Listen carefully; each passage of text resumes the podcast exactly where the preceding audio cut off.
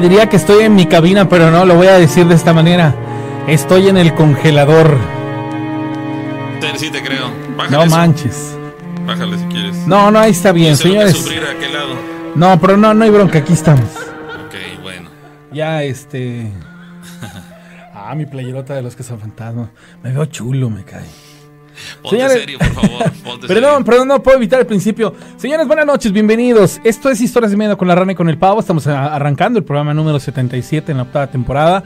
Hoy es lunes, nos marca la fecha en el calendario 26 de abril del 2021. Y voy a decir marzo, no sé por qué. Y quiero invitarlos para que los tres capítulos de la semana pasada los escuchen en Spotify, que ya están ahí desde el día sábado, y los tres que ocurran esta semana, próximo sábado, ahí los van a tener en Spotify, ¿sale? Para que retomemos a todas esas personas que me decían que, que la única forma que tenían de oírnos era en Spotify, pues bueno, ahí lo puedan hacer. Muchísimas gracias de verdad por estar con nosotros. En TikTok están las historias que ustedes nos van contando, bueno, pues ahí, ahí las puede usted ver. ¿Cómo nos puede buscar en TikTok? Es súper, súper sencillo. Pone usted el arroba HDM de historias de miedo con la rana y el pavo, ¿sale? Arroba HDM con la rana y el pavo y ahí nos puede usted seguir y ver todas y cada una de las historias que estamos eh, compartiendo con todos ustedes. La verdad que está sensacional. Y pues bueno, no solo en TikTok, en Facebook también tenemos ahí las historias que nos va contando la gente. Y pues bueno, ahorita en estos instantes estamos ya conectados a través de la plataforma de YouTube y para toda la zona centro del estado de Veracruz, en la ciudad de Córdoba, donde se origina esta señal a través de la frecuencia del patrón FM. Así que buenas noches y bienvenidos. Así es, señores. Así que bueno, ya lo saben, las vías de contacto son las eh, acostumbradas, el WhatsApp y las llamadas telefónicas aquí a la cabina. Para la gente que nos está viendo en la transmisión de YouTube, eh, ahí aparecen los dos teléfonos. El de WhatsApp 271-700-8865 y el eh, de cabina que es el 271-7175-945. Lo estamos verificando, el teléfono está eh, correctamente colgado de tal manera que bueno, podremos iniciar el programa con toda la disposición que, que nos acostumbra y por supuesto dispuestos para escuchar eh, lo que tengan que platicarnos esta noche relativo a lo paranormal. Así que bienvenidos, ya escucharon a la rana, de hecho lo están viendo los que siguen en YouTube y bueno, ahora el que le saluda servidor, Paulo César Monsalves, el pavo. Así que bueno, aquí estaremos, reitero, casi dos horas por delante, así que el asunto pinta bastante bien y ojalá tengamos muchas historias escalofriantes. Finalmente, no podríamos desear menos, puesto que el objetivo justo de este programa son escuchar historias de terror. Entonces, las historias de miedo las sacamos adelante de esa manera. Y, y quiero aprovechar para saludar en Monterrey, Nuevo León, a una amiga mía que se llama Miralda González. Muchas gracias por estar siempre en sintonía. Nos agrada muchísimo tener amigos a lo largo y ancho de la República Mexicana y bueno, pues hasta Monterrey. Te mando este saludo en especial. También quiero saludar, pero hasta Washington, a mi amigo José Miguel Gutiérrez. ¿Cómo estás, hermano? Un abrazote enorme para ti. Y bueno, hasta la Unión Americana te mando un abrazo enorme a ti, a tu familia, a todos los que están en estos instantes este, trabajando. Al buen amigo Roberto Luna, le mando saludos también al Arqui Viveros, a todos los que están conectados ahí en la transmisión de YouTube y que son parte de, del staff precisamente, a, a Rosy, a Flor, a Janet, a mi buen amigo Serafín Pérez, allá también en, Estados Unidos. Le mando un enorme abrazo, hermano. Espero que todo esté, esté más que bien o más que perfecto. Te mando un abrazo enorme. Le mando saludos también a una amiga que le perdí la pista que se llama Anita, Anita Quiroz. Te mando un abrazo, un saludo. Esperando que estés muy, pero muy bien allá en los, en los Estados Unidos. Y bueno, también quiero saludar a Guillermo Tezcagua. Hermano, ¿cómo estás? Un abrazo, un saludo para ti hasta allá. Cristian Álvarez. A todos ustedes un abrazo. Sí, claro que sí. Bueno, vamos a invitarles para que se comuniquen. Ahí está el WhatsApp y bueno, también el teléfono para ingresar sus eh, mensajes. Bueno, dice alguien por acá, ¿qué tal? Buenas noches. Eh, quiero preguntar si alguien de su público sabe algo respecto a la historia que se, encuentra, eh, se cuenta del puente Micos. tengo entendido que se escuchan lamentos debajo del puente. ¿Qué saben de ello? Eh, pues ya hace años, ya lo hemos platicado, es un tema muy, muy platicado, pero bueno, entendemos que, que no todo el tiempo eh, tenemos el mismo público, se va sumando gente que probablemente no nos haya seguido en temporadas anteriores, por lo tanto, pues no, no, no se enteraron de que pues ya en alguna oportunidad hemos hablado pues bastantes ocasiones de, esta situación, de este lugar. Para la gente que no es aquí de la región de Córdoba, en el, en eh, sureste de, de, México, eh, el puente Micos es un puente verdaderamente pequeño, relativo, vamos, no estamos hablando de un puente de dimensiones como la hay en, Estados Unidos, puentes impresionantes de, de 200 metros de largo, de 100 metros de largo. No, el puente Micos es un puente verdaderamente eh, corto. Este, yo personalmente nunca he estado en ese lugar. Este, pero la rana fue alguna ocasión. ¿Qué, tiempo, qué tanto tendrá de, largo el puente Micos? No, es una cosa muy pequeña, pero lo, lo exagerados. Pero, pero la parte interesante es la curvatura y la profundidad. Miren, es un lugar que para empezar está cerca de un camino en el que ya te metes al cerro. Sí, un camino vecinal. Vecinal, sí, rural totalmente. Es rural. Este tiene obviamente cuando tú llegas se, ve como es como dos como si casi casi fueran dos aguas. Sí, dos aguas. Tiene obviamente su filo. Ah, tiene su filo en ambas en ambos Subida lados. y bajada, digamos. No es un puente recto. No, no es un puente recto. Y abajo se ve un remolino. Para esto tú miras hacia la parte de donde viene el agua y se abre el río. Es una cosa enorme. ¿no? Sí. Una cosa enorme. Se llama Río Blanco el, río. Y prácticamente es un como cuello de botella al llegar ahí, pero ahí específicamente es como si hubiera un socavón, porque el agua fuma, está mufa al, entrar. Por eso han dicho que con las personas que se han caído ahí van a aparecer kilómetros abajo en el río por lo mismo. Pero sí, sí es muy interesante porque de pronto tiene como que una vibra bien, bien increíble o muy particular. Alguna ocasión ya, eh, bueno, en, temporadas anteriores se hicieron, se hizo un recorrido en aquel lugar, se invitó a personas del auditorio para que acompañaran o nos acompañaran a, visitar ese lugar una noche. Y sí, fueron varias personas en aquella ocasión, insisto, yo no fui. Éramos como 30 personas. Como 30 personas fueron, se organizaron en un par de camionetas o un par de dos, tres coches por ahí, de tal manera que llegaron al lugar y bueno, cada quien, ahí se, esparcieron los que iban en ese caso como, como aventureros y bueno, trataron de, de encontrar algunas situación que llamaron la atención. Tengo entendido que antes de llegar al puente, pocos metros antes, hay unas cruces eh, muy acostumbradas en Latinoamérica, o por lo menos aquí en México así ocurre, que en el lugar donde fallece alguna persona, ya sea de manera trágica, regularmente así es, este se, coloca una cruz a la orilla del camino, de la carretera ahí a la orilla, en el lugar donde esta persona haya perdido la vida, de tal forma que se le recuerda de esa manera. No es que ahí esté su cuerpo enterrado, no, evidentemente se le entierran en el cementerio, pero ahí se queda, se coloca una cruz en memoria de que ahí murió una persona. Entonces, antes de llegar a este puente, este, hay varias cruces, varias cruces. De hecho, llegaron y se estacionaron prácticamente al pie de las cruces aquella ocasión, ¿no? Sí, llama la atención porque no es una, mano, es un Muchas. Son bastantes. Llama la atención eh, exactamente eso. ¿Por qué tanta muerte en ese lugar? Mira, las circunstancias del lugar como que de alguna u otra manera favorecen.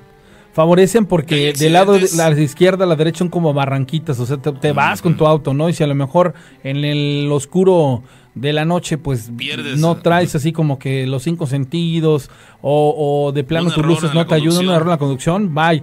Y lo más interesante es que me llama la atención porque autos que se han ido en ese socavón que les digo que se ve como, como gorgorea inclusive el agua, se pierden, desaparecen casi en su totalidad. Entonces sí está, está bastante interesante y más con, con, la historia que nos contó el, este hombre que, que, por ahí se encontró una persona que le dijo, ah, te acabo de ver, mano. Sí, hace tres y que se encontró muerto, sí, y después falleció esa persona. Sí, entonces aquella ocasión que se hizo el recorrido no, no se encontró absolutamente nada, no, no vieron nada extraño ni nada. Pero bueno, se, se, dice, lo que dice esa persona, que al, al, la profundidad, digamos, del puente, al prácticamente en el río, se escuchan lamentos. Hay quien dice que es lamentos de las personas que han eh, perecido en el lugar, este, pero bueno, son simplemente suposiciones. Hay quien afirma que esto sí es verdad, pero bueno, por lo menos en la experiencia de la ocasión que fuimos, no, no, no, se no percatamos absolutamente de nada. Tenemos llamada telefónica, bueno. Bueno. No, no hay nadie ahí en el teléfono. Bueno, aprovechamos para continuar. Dice por acá, oye Pavo, ¿no hay historias relacionadas con el ex convento aquí en Orizaba frente al mercado de flores? Preguntan. Este, no lo recuerdo, ¿eh? No recuerdo yo que nos hayan platicado algo del ex convento allá en Orizaba, eh, ahí el que se ubica frente al mercado de flores.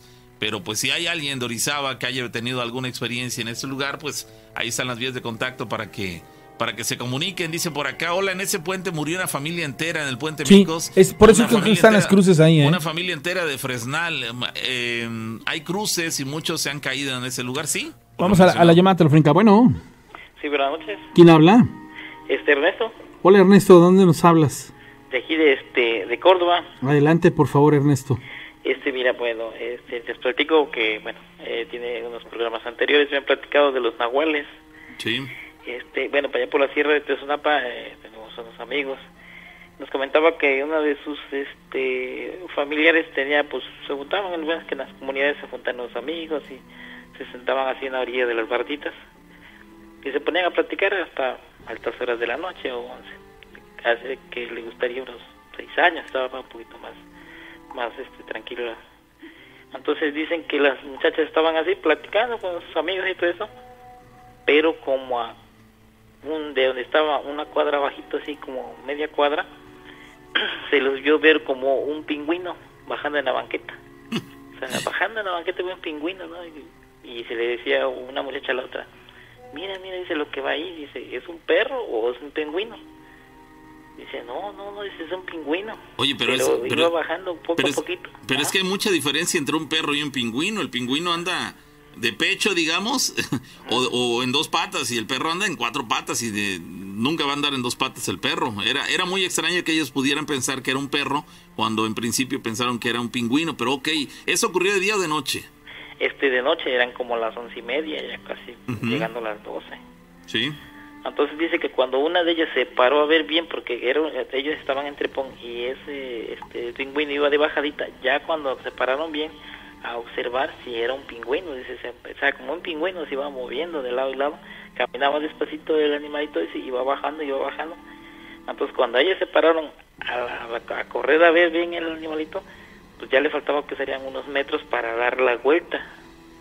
Cuando ellos bajaron corriendo rápido, dice, a, donde, la habían, a donde habían visto, donde salió el pingüino, ya no lo vieron, pero una de ellas dice, no, si era un pingüino, dice así, así, y, y se les explicó cómo era, Sí. porque todavía alcanzó a ver que dio la vuelta, pero al dar la vuelta así en la esquina, de, una barda y la banqueta, ya no lo vieron a ver, dice, no, un pingüino no puede correr recio, y al paso que iban nosotros, pues nos daba tiempo verlo, ¿no? alcanzarlo. Alcanzarlo. Caramba. Y ahí lo perdieron de vista, ahí se acabó la experiencia. ahí se acabó la experiencia de que ellas, ¿qué le gustaría? Mm, que sea, tiene como unos, de donde estaban ellas a la cuadra, como unos 70, 60 metros.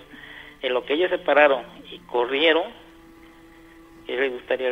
Unos 10 por mucho segundos. 20 metros para llegar a la, huerta cuando se desapareció, ¿no? Y, y uno, por más que corrieron, dice las muchachas, dieron a, ver a la, a la cuadra porque toda esa parte estaba alumbrada y una parte oscura, ya no lo vieron, o sea, se buscaron por los orillas de, los linderos de las propiedades y no, no, no, no está, dice. Y por mucho, pues eh, los perros toda esa parte, pues hacen, hacen ruido, ¿no? Y eso lo fue lo que les pasó a muchachos a esas altas horas de la noche. ¿Dónde ocurrió? En la es en la Sierra de Toznapa. En la Sierra de. Es. Aquí me, me llama la atención el personaje que describen, pero mm, vamos, puede haber personas que, que puedan eh, menospreciar o darle menos valor a este tipo de, de anécdotas por lo extraño del personaje, en este caso un, hace un pingüino. Pero he ahí la importancia lo extraordinario de la anécdota. Dices, a ver, me pude haber imaginado un gato, me pude haber imaginado un perro, un caballo, este, un armadillo, este, no sé, an- animales, digamos, entre comillas, más comunes para poder haber, eh, poder avistar en el campo, en una zona rural, un armadillo, un tlacuache, un mapache, este, este, una serpiente, este, ¿qué otro animal se les ocurre que pueda ser? Algo sí, es que sabes cuál es lo más, más fuerte, es, es, es, es lo contrario de, de que hace un animal de frío Ajá, sí, es ahí en, la- en un lugar... Es ahí sí, es el menos es- lugar, es- es menos ahí-. Exactamente, es ahí cuando le, le aplicas demasiada, una alta dosis de, de misterio a la aparición, porque dices, caramba, insisto, se pudo haber imaginado cualquiera de los animales que acabo de enumerar. Pero no uno de esos. Y, esa, y no fue y no un, pa- no un pingüino, y sin embargo ellas, las dos, afirman, sí, dice, era un pingüino, caminaba o andaba como, como andan en las películas o en los, en los eh, documentales o en los eh, programas de, de investigación natural natural, como andan así como caminan los pingüinos con su pasito lateral, así, así andaba. Entonces ahí cuando viene la, lo, extraño de la, del acontecimiento, ¿qué podría andar haciendo un pingüino? Aquí lo único que me hace pensar es que en realidad no era un pingüino, era un nahual convertido en pingüino, pero también es una figura que regularmente, por hasta donde tenemos entendido, los nahuales no adoptan, adoptan un cerdo, adoptan un, este, eh, un, ave, este, no sé, diferentes eh, animales, pero nunca habíamos escuchado de un pingüino. Entonces, es lo único que se me ocurre, o a menos de que no haya sido un nahual, sino el maligno, que quiso atraer su atención de esa manera, pero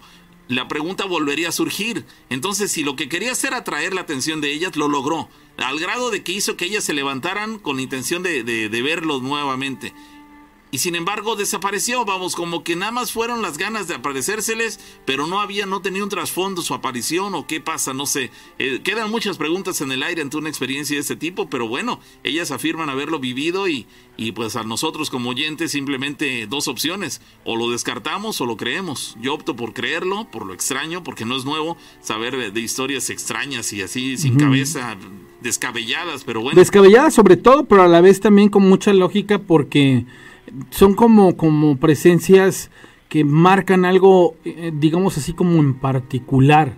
Digo, o sea, si nosotros vemos al, pingüino de, espaldas, decimos que es negro, que pareciera que trajera un traje, ¿no? El traje que tal vez usaría un Catrín, que es la siguiente figura que tal vez pudieran haber visto, y que en cuántas historias se supone que aparece un Catrín de sombrero este alto y que, que se lleva inclusive a las personas con todo y cuerpo, ¿no? O sea, son cosas correlacionadas, pero pues sí, es muy, Extraño. Es muy extraño, amigo, pero bueno, ¿qué tiempo tiene que ocurrió eso? Eso será como hace... Las muchachas ya iban en la, en la prepa, siento que este ya están casadas y con hijos, pero sí iban en la prepa, unos 18 años más o menos tenían ellas. Ya tiene rato, bueno. Sí, ya tiene. Y la otra experiencia que esa sí me tocó a mí. ¿Tú la este, viviste? Igual, en, en ese mismo este, lugar. Eh, salí de las 12 de la noche, salí tantito la parte calurosa que hace allá este, salía lo que es afuera de, la casa donde me quedaba. Lo curioso es cuando yo volteo arriba, así arriba de, la casa, hay unos mangos grandísimos, ¿no? Donde siempre las personas platican que llegan los, tecolotes. árboles de mango. De mango, grandísimos. Lo curioso es que al lado del mango se vio una cera, una cera de luz. Cuando uno, pues yo, yo lo que hice es este, hacerme un ladito y tratar de ver esa luz como alumbraba a un ladito del mango. No alumbraba mucho, pero sí este, reflejaba una parte del mango pegadito, así estaba en el mango. Lo curioso se veía porque se veía como si fuera un foco así. Se veía y entonces de momento que hice, agarrar este y caminar un poquito despacito para un lado con una lámpara en mano y tratar de alumbrar. Cuando alumbro, esa cera se, se como de, del lado del manguito se jala parado a su derecha y se va rápido a una altura menos del mango y se fue, se fue hasta perderse, que le gustaría unos, determinados 50, 60 metros, se perdió su luz.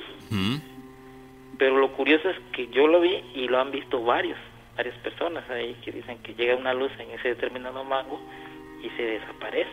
Cuando ya lo, cuando ven así que, que ya lo están observando, sale la luz disparada y, se, desaparece. Eso también ya nos habían platicado, pues que tuvieran los cuidados, ¿no? Por, porque a lo mejor pensaban ciertas cosas malas. Pero sí es la vivencia que yo pasé de esa luz que me quedé sorprendido, ¿no? Que se va la luz, pero cuando ya este, la segunda vez que lo alcancé a ver, se veía como si fuera mm, como un, este, bueno, como los drones prendidos así, pero se fue, se fue derechito a, a una montaña, así. De donde, donde estaba el mango, lo volví a ver a otro, después más días, pero iba sobre derechito, así como si tuviera una línea recta una línea como un avión, una línea recta pero bajo. Prendía, apagaba la luz y prendía y apagaba la luz hasta que se dejó de ver. Eso también a mí me pasó y la verdad me he quedado así con esa pregunta que, sería, ¿no? Sí, claro. Muchos nos platican, pues son drones este, que andan caminando en la noche, digo, pero a esa velocidad y a esa altura y sostenerse, le digo, no creo, le digo. Pues y sí. Eso es lo que me ha pasado a mí. Sí, son, son de las experiencias un tanto extrañas. De repente hay confusión ahora con el tema de los drones. Este, anteriormente eran otras otros eh, objetos con los cuales se les podía confundir, pero bueno, la pregunta es, este, ¿qué ocurre, no? Aparentemente, como lo describes, pudo haber sido una bruja, pero, pero no hay seguridad porque ahora podría ser también inclusive hasta, digo, en el caso de la esfera cerca del árbol probablemente no haya sido un ovni, pero si los ves a la distancia y, digamos eh, navegando muy muy suavemente en el cielo, surcando los cielos muy suavemente, pues probablemente haya sido este, un ovni, eh, no sé, cualquier cosa podría ser y, y ante la incertidumbre pues no queda más que especular, pero bueno, sale amigo, pues agradecemos las llamadas, la llamada, las historias. Gracias, hermano, un abrazote. Y bueno, le reiteramos que nos pueden seguir en TikTok como HDM con la rana y el pavo, arroba HDM con la rana y el pavo y que nos pueden seguir también en Spotify. Búsquenos en el canal de Historias de Miedo con la rana y con el pavo. También en YouTube para la gente que está ahí viéndonos. Regálenos un like a la transmisión y por supuesto continuamos con más de las historias. ¿Tienes historias ahí? Sí, que lo este? Sí, sí, dice por acá, Pavo. Si han contado anécdotas del ex convento de Orizaba. Recuerdo que una ocasión platicaron que un grupo de muchachos vio una sombra oscura y del susto se aventaron desde la entrada hacia la explanada del parque y uno de los muchachos falleció a la semana por la impresión de haber visto esa entidad. Nos saluda este Chuy Ramírez desde Ciudad Mendoza. Entonces, en lo que él pues, recuerda, alguna ocasión ya nos platicaron esto, de que vieron una sombra oscura, una sombra negra, y se aventaron desde la entrada hacia la explanada del parque y uno de esos chavos, de esos muchachos, falleció a la semana por la impresión de eh, que se llevaron esa en esa ocasión. Bueno, pues ahí está entonces para la persona que preguntaba respecto al ex convento de Orizaba, em, dice más de los mensajes. ¿Qué tal? Buenas noches, Pau y Rana. Eh, saludos, dice, tengo una pequeña historia. En mi centro de trabajo eran aproximadamente las 6 de la tarde. Entré al baño y cuando estaba cerrando la puerta, en ese momento, en ese justo momento, me susurraron al oído y como pude, mejor me salí. Le pregunté a mi compañero de trabajo cuando iba saliendo y me dijo que nadie había salido, entonces la experiencia fue verdaderamente extraña. Él cuando estaba cerrando la puerta del baño le susurraron al oído. Sintió eh, una voz que le habló cerca del oído y bueno, enseguida prefirió salirse del baño fuera a preguntarle a su compañero y dice, no, pues es que no hay nada. Estaba cerrando la puerta cuando le ocurrió eso. Bueno, ahí está la, la anécdota. Le recordamos a la gente que el WhatsApp es el 271-788-65. Ahí solamente para mensajes de texto. ¿De acuerdo? Si quieren marcarnos aquí a la cabina, tienen que marcar el 271-7175. 945. ¿De acuerdo? Ahí están los eh, teléfonos, pero uno es para eso exclusivamente. Lo menciono porque hay una persona que por lo visto no es aquí de la ciudad, es de el ADA 469, que está queriendo ingresar su llamada al WhatsApp y definitivamente al WhatsApp no vamos a tomar llamada telefónica. Tienen que hacerlo a la cabina, al 271 7175 945. Dice más personas que se comunican. ¿Qué tal? Mi nombre es Oscar. Yo soy de acá de Córdoba, tengo 25 años y la historia que les voy a contar em, me sucedió hace... Ah, caray, es bastante extensa, bastante larga y ya está ingresando una llamada. Entonces, la dejamos en pausa la historia al fin que está empezando y se este, mejor atendemos la llamada. Bueno. Sí, buenas noches. Sí, ¿qué tal? se les habla Enrique de aquí de, de Zapopa. Estaba escuchando que preguntaban algo sobre el Puente Micos. ¿Tú tienes alguna este, historia de ahí o vives por ahí o conoces el lugar? De hecho, yo les conté algo que me sucedió por ahí. Pero ahora sí lo que quiero. ¿El del muerto? ¿Eres, amigo, eres el del muerto? Ándale. Ah, ok, sí, sí, sí, claro. Mira, eh, ahora sí yo les voy a platicar. Esto mm, suena a historia o a cuento. Lo que nos contaban del Puente Micos.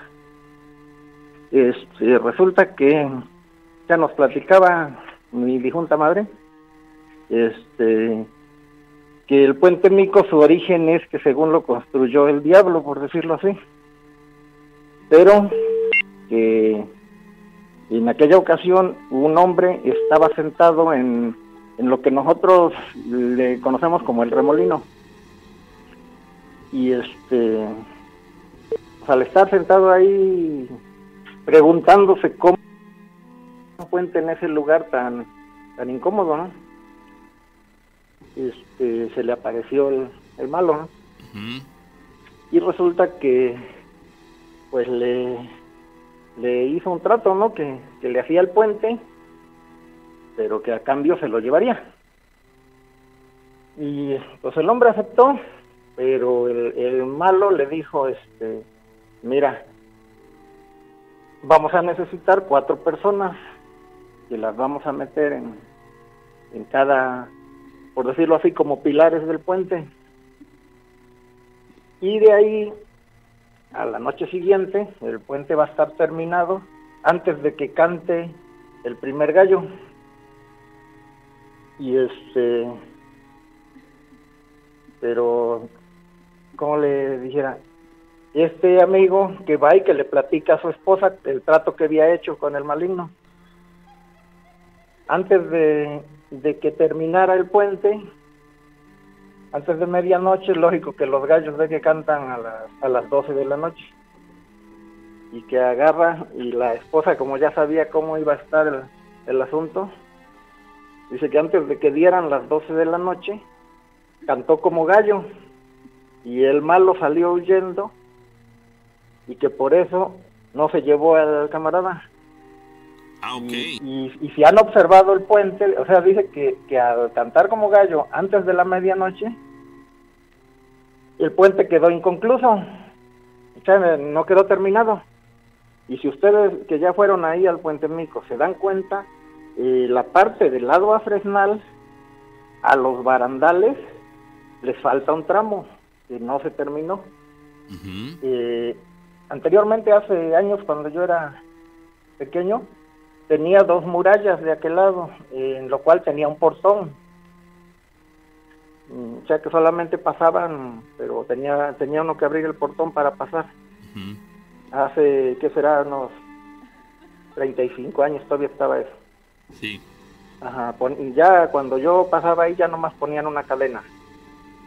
Y este, le digo, si se dan cuenta, de aquel lado del puente, a los dos barandales les falta una parte. Oye, ¿cuál era el objetivo de, de que la mujer cantó?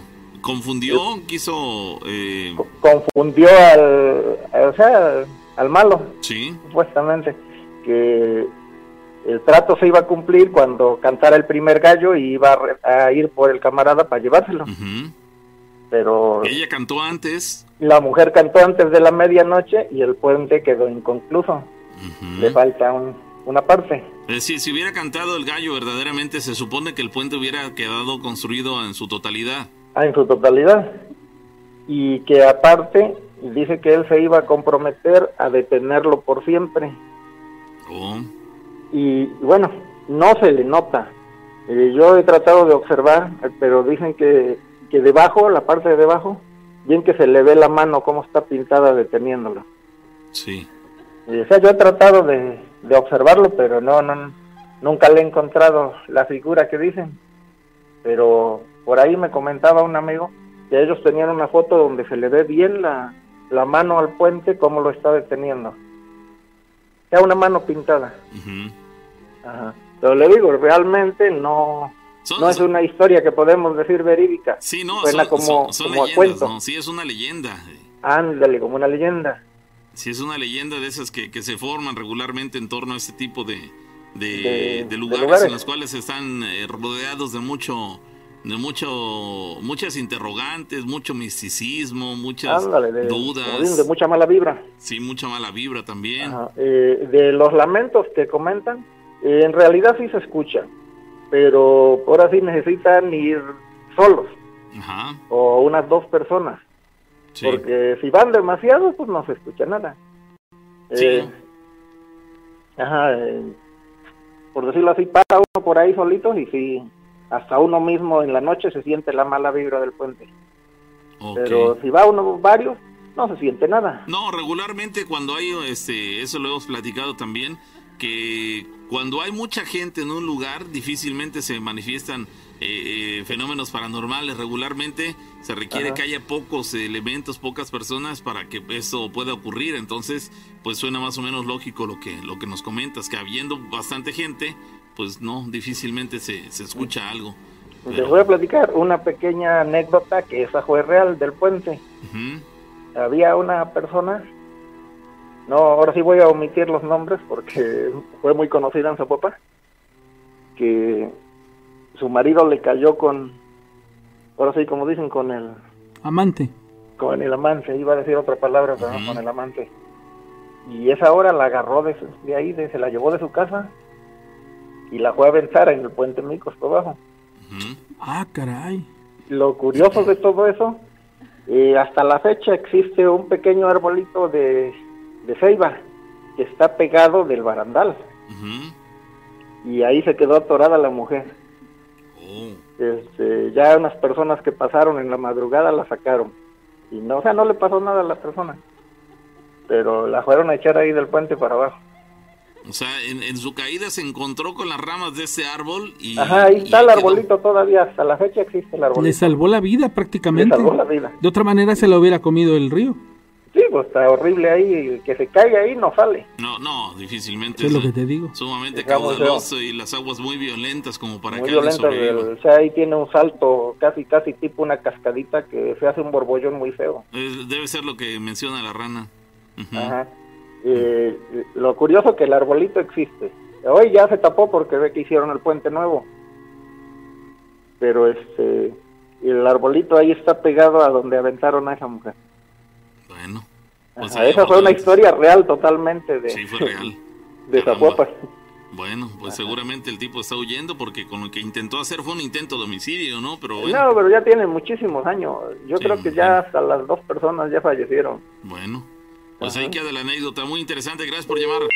Sí, hasta luego. Hasta luego, bien. que a final de cuentas, este, ahí es en donde dices, bueno, es que así es como comienza a cobrar fuerza este tipo de lugares, Sí, claro. con sucesos así. Bueno, Con sus versiones, oye, preguntan, dice, oye, ¿le puedes decir a la rana que si me puede agregar al grupo, al grupo de Telegram? ¿Cómo no? Miren, para hacer? poder accesar a Telegram, ahí en la, en la transmisión de YouTube, ahorita nuestros amigos eh, eh, que son las personas que, que llevan el orden ahí en el, en el programa, les van a poner el link de el Telegram, ¿sale? Pero acuerdo. entra a YouTube, ahí en el Tienes que- chat. sí, y regálenos un like de la transmisión. Sí, tienen que entrar a YouTube en, el, eh, en nuestro, nuestra página, nuestro canal, mejor dicho, de Historias de Miedo con la Rana y el Pavo.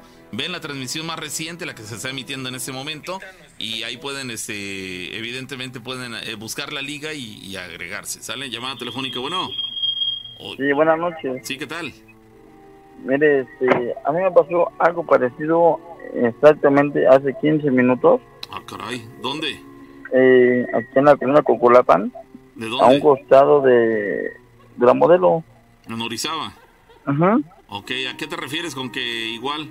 Yo fui a dejar un, pa- sí tengo un taxi de acá de Orizaba. Fui a dejar un servicio y de la nada me salió un niñito como de unos 60 centímetros, 40 centímetros de alto, en el cual este, con la misma me aventé unos faros para ver si lo veo yo la, con la luz y se atravesó una pared Oh, salió, salió mi servicio y este le fue a arrojar tu agua bendita y la, en la pared salió un vapor así como como si hubiera sido con incienso. Ah, caray. ¿Tú fuiste testigo de esto? Sí, pues a mí me pasó. Oye, ¿y, y quién le fue a arrojar este agua bendita? La misma persona de mi servicio que fui a dejar. ¿Él, él vio esto también? Sí, Es decir, tanto tú estabas llegando al lugar de, de destino y tanto tú como tu pasajero vieron a este niño o supuesto no, niño. no, no, no, yo me desocupé y al, al desocuparme avancé como unos tres metros, abrieron la puerta de mi carro y me la volvieron a azotar y este fue cuando yo vi a la persona que atravesó la pared y salió la la, la señora del servicio y me preguntó que qué estaba pasando y este, yo le comenté que había una persona que salió de una pared. Caramba. ¿No alcanzaste a percibir o a percatarte de quién era o qué fue lo que causó que tu puerta se abriera y se cerrara? No lo vi, pero yo después lo vi como se atravesó una pared. El niño fue el que atravesó la pared. Ujú. ¿Cómo vestía el niño? Una blusa blanca hasta por las rodillas y este de cabello largo. Entonces era más bien niña probablemente, ¿no? No, porque logró voltear y nomás era una cara este, masculina. Siendo niño te Pero traía una como especie de vestido, Sí, ¿no? O sea, una a eso- camisa eso me refiero, vestida. sí, era como una camisa larga a las rodillas y también un cabello largo. Entonces me, me da la impresión de que era más niña, ¿no te parece? Pero pudo haber sido pijama, ¿no? Sí, también, pero el cabello largo. Pues puede y sí, pero... Bueno, Al- a, bueno, a ti te dio la impresión que era varón. Ajá. Caramba, ¿le viste la cara entonces? Sí. Y digo, él, él cruzó, iba a intentar cruzar la calle y se regresó o terminó de No, cruzar. atravesó la pared. la cruzó. No, no, pero, pero hubo un momento, ¿en qué momento apareció? Después de que yo iba haciendo de reversa con mi carro. Ah, se apareció a tus espaldas. Sí. Ok. Ya fue cuando me abrió la puerta y con la misma prendí el faro y vi cómo atravesó la pared. Vaya. Le dijiste a la persona que acabas de dejar ahí, salió a, a regar agua bendita y salió vapor. Sí, incluso pero quisimos sentir si la pared tenía alguna parte donde se pudiera mover Ajá. y fue algo que ni al caso. Estaba sólida completamente. Sí, Caramba. esa, ese callejón sale a un río. Caramba, y esto te acaba de ocurrir, tendrá que 20 minutos. Exactamente, unos 20 minutos tiene que pasó. O sea, ya habíamos empezado este programa cuando te ocurrió. Caramba, ven cómo sobre la marcha del programa siguen eh, ocurriendo cuestiones paranormales y aquí está una muestra de ello. ¿Te dio miedo o te dejó más, más que miedo, te sorprendió? No, no me dio miedo, simplemente bueno, como yo siempre cargo de cerro en las manos, eh, mi pulsera se me calentó y uno de mis anillos me, este, igual como que se me aflojó el momento. Ah, caray. Fíjate, toda la energía de lo que estaba ocurriendo, la, sus, sus, sus prendas la, la percibieron. Caramba, pues que no sé ni qué decirte, qué fuerte. Pues sí, parece ser que fue una manifestación paranormal en- con todas sus letras, pero pues te dejó intrigado, sorprendido. El tema del agua bendita y que después saliera como vapor del lugar, como que te habla eh, claramente de que no fue una cuestión aislada, no fue producto de tu imaginación, sino Ahí había verdad, algo, ¿no? estaba ocurriendo algo, Sí, claro. por supuesto. Caramba, pues ahí queda, amigo. Ya más cuidado al andar ahí, tráete, cárgate algo que, que te pueda ayudar en casos como este. Exactamente, hay que ver qué pasa. Gracias, amigo. Buenas noches. Buenas noches, mañana. Gracias. Dice por ¿Cómo, acá- cómo me estaba acordando de un taxista? Hace, hace tiempo, yo les he de decir que hace ya dos años que dejé de utilizar tanto taxi como antes lo hacía. Porque antes, pues bueno, venía, perdón, dos veces a la radio y me veía en necesidad de agarrar cuatro taxis diarios. Entonces, una cosa grande, ¿no? Conocía yo a muchos amigos taxistas, pero de dos años a la fecha, como ya vivo aquí muy cerca de la radio, pues ya no tengo la necesidad de tomar transporte para llegar a mi domicilio. Bueno, resulta ser que ahorita me, me vino a la mente porque precisamente eh, era un amigo de nosotros que ya falleció, bueno, más bien se suicidó. Este, ¿sí te acuerdas de él o no? El amigo taxista que se suicidó. Sí, ¿Sí sabes quién, no? sí. Ah, bueno, ok. Este, hicimos una amistad aquí, eh, de las muchas que, que, este, que hemos tenido la oportunidad de hacer.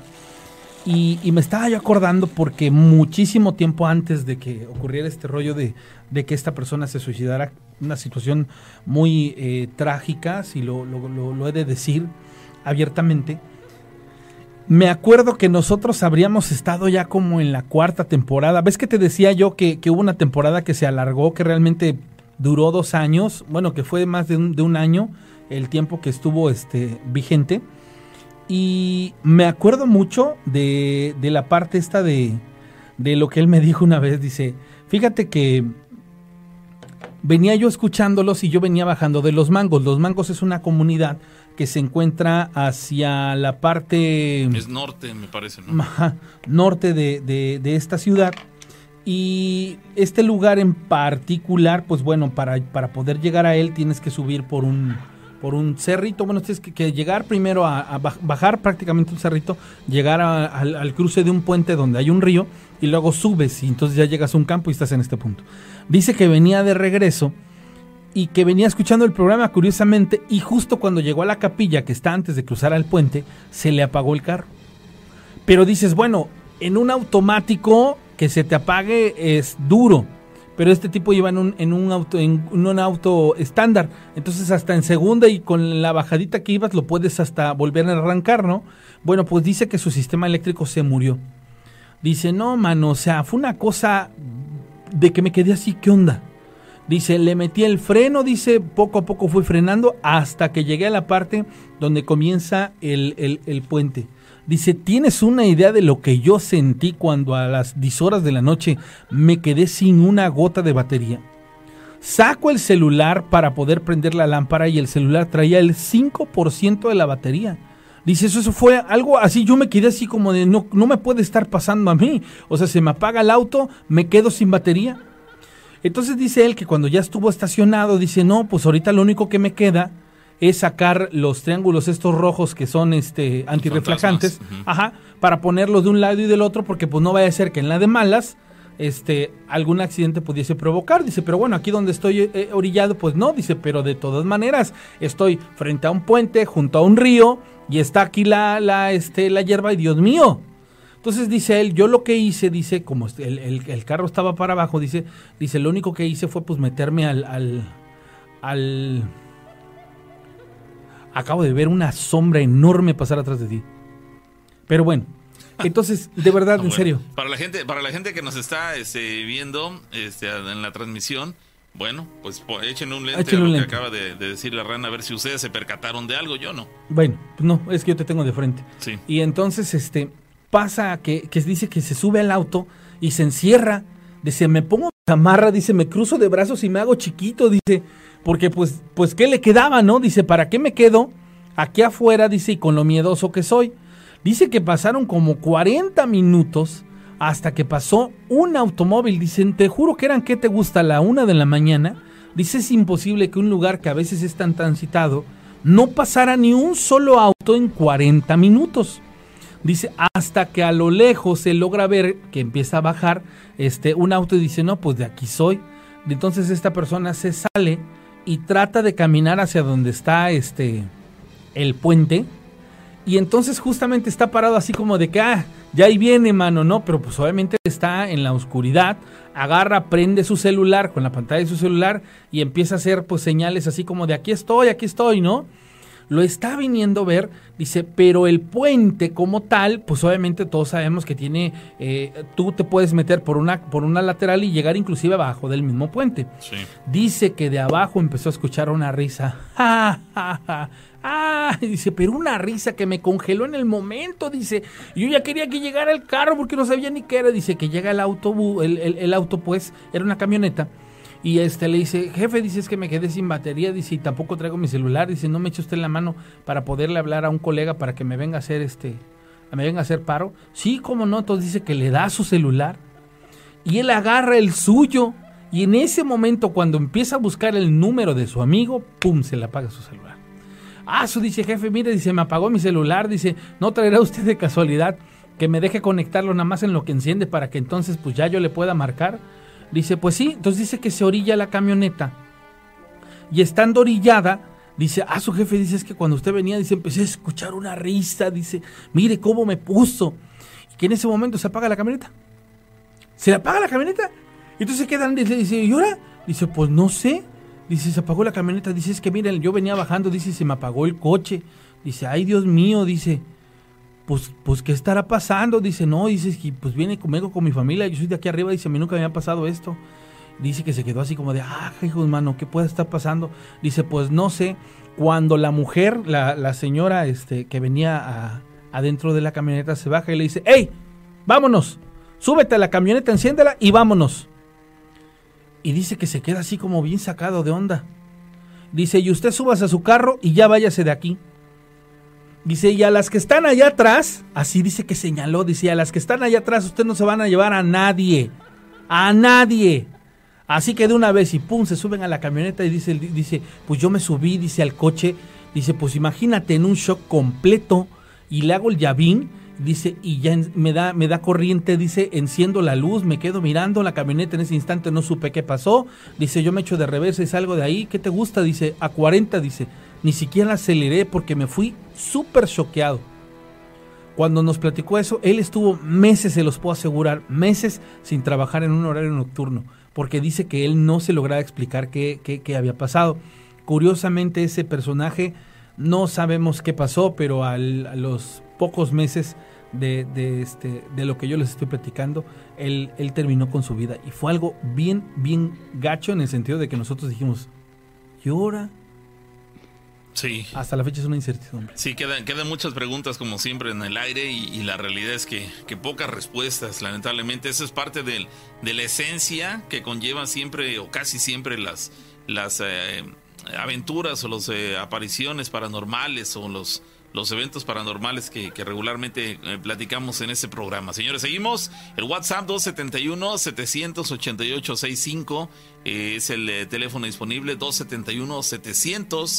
271-788. 65. Ese es el número de WhatsApp para que nos hagan llegar sus anécdotas y las llamadas telefónicas al 271 7175 945. Bueno, hay muchas historias que nos están haciendo llegar. Gracias a la gente por participar con nosotros. Ahora sí retomamos la historia que había comenzado a platicar hace ya algunos minutos. Dice, ¿qué tal? Mi nombre es Oscar, yo soy de Córdoba, tengo 25 años y la historia que les voy a contar sucedió hace aproximadamente 12 años en La Luz Francisco y Madero, esta eh, población que se encuentra a unos cuantos kilómetros aquí de la ciudad de Córdoba, en casa de una tía que, vive en ese lugar, para ser más específicos, por la biblioteca municipal. Un fin de semana, como todos, mi abuelo nos dijo a mi primo y a mí que si le acompañábamos a ver a mi tía a ese lugar, eh, se llama así, la Luz Francisco y Madero. Eran como las seis de la tarde, así que le dijimos que sí y que aprovechábamos a ver a otro primo. Llegamos a casa de mi tía, saludamos a mis tíos y nos fuimos a jugar fútbol a la cancha de la biblioteca que está prácticamente atrás de la casa de mi tía, hasta que oscureció. Mientras regresábamos le propuse a mi primo quedarnos a dormir en su casa, a lo que él aceptó.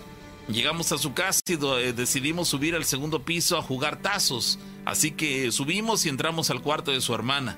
Hasta la fecha no sé por qué entramos al cuarto de ella y no al de él. Bueno, al entrar estaba mi prima sentada en su cama y yo al ingresar vi que tenía muchas muñecas encima de su ropero, encimadas una eh, de la otra, como si mi tía solo las aventara a ese lugar, así vamos, sin ninguna intención de mantenerlas ordenadas. Eh, pero había una en particular, una de esas muñecas que estaba sentada perfectamente en la orilla del ropero. Esta muñeca, calculo yo que medía unos 50 centímetros, tenía cabello rojo y daba miedo su cara, ya que su sonrisa, mm, sinceramente yo la sentía como si se estuviera burlando. Yo la veía, la apreciaba burlona. Nosotros nos proponíamos empezar a jugar cuando de repente se cerró bruscamente y se apagó la luz del cuarto, es decir, la puerta se cerró de un solo golpe y se apagó la luz del cuarto. Todos gritamos evidentemente en ese momento ante, la, eh, ante lo acontecido y en ese momento se prendía y se apagaba la luz del cuarto, a lo que veíamos a la muñeca sentada, pero ahora en la cama.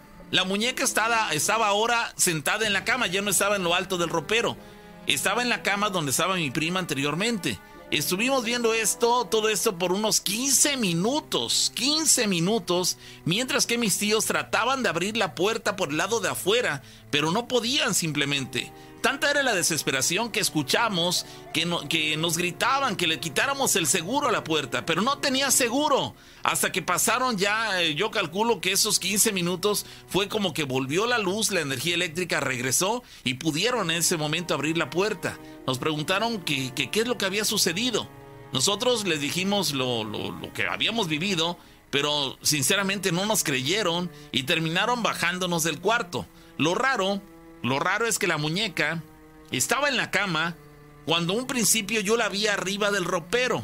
Hasta el día de hoy todos mis primos recordamos lo sucedido con claridad y contamos la historia a nuestros sobrinos. Supe con el tiempo que a mi prima la espantaron varias ocasiones, a lo que mi tío optó por quemar la muñeca, ya que mi prima le decía que por las noches escuchaba pasos en su cuarto y que al otro día la muñeca aparecía tirada en el piso aun cuando ella tenía que poner todas sus muñecas arriba del ropero por indicación de mi tía. Esa es mi historia, espero les guste, excelente programa, eh, les, eh, que tengan buena madrugada, saludos desde eh, Agustín Millán. Ahí está la anécdota, señores, experiencias aterradoras, en ese caso una muñeca que aparentemente tenía una relación con algún ente maligno o era en sí misma, era un ente maligno, como pareciera una historia de una película de terror Digo, todos hemos escuchado o visto inclusive la película de, de Chucky, el muñeco diabólico, pero bueno, en este caso pareciera que ese tipo de películas se inspiran en hechos como esta historia que nos acaban de platicar. No son hechos eh, que ocurran en todas las casas con todos los muñecos, pero hay situaciones un tanto aisladas como esta,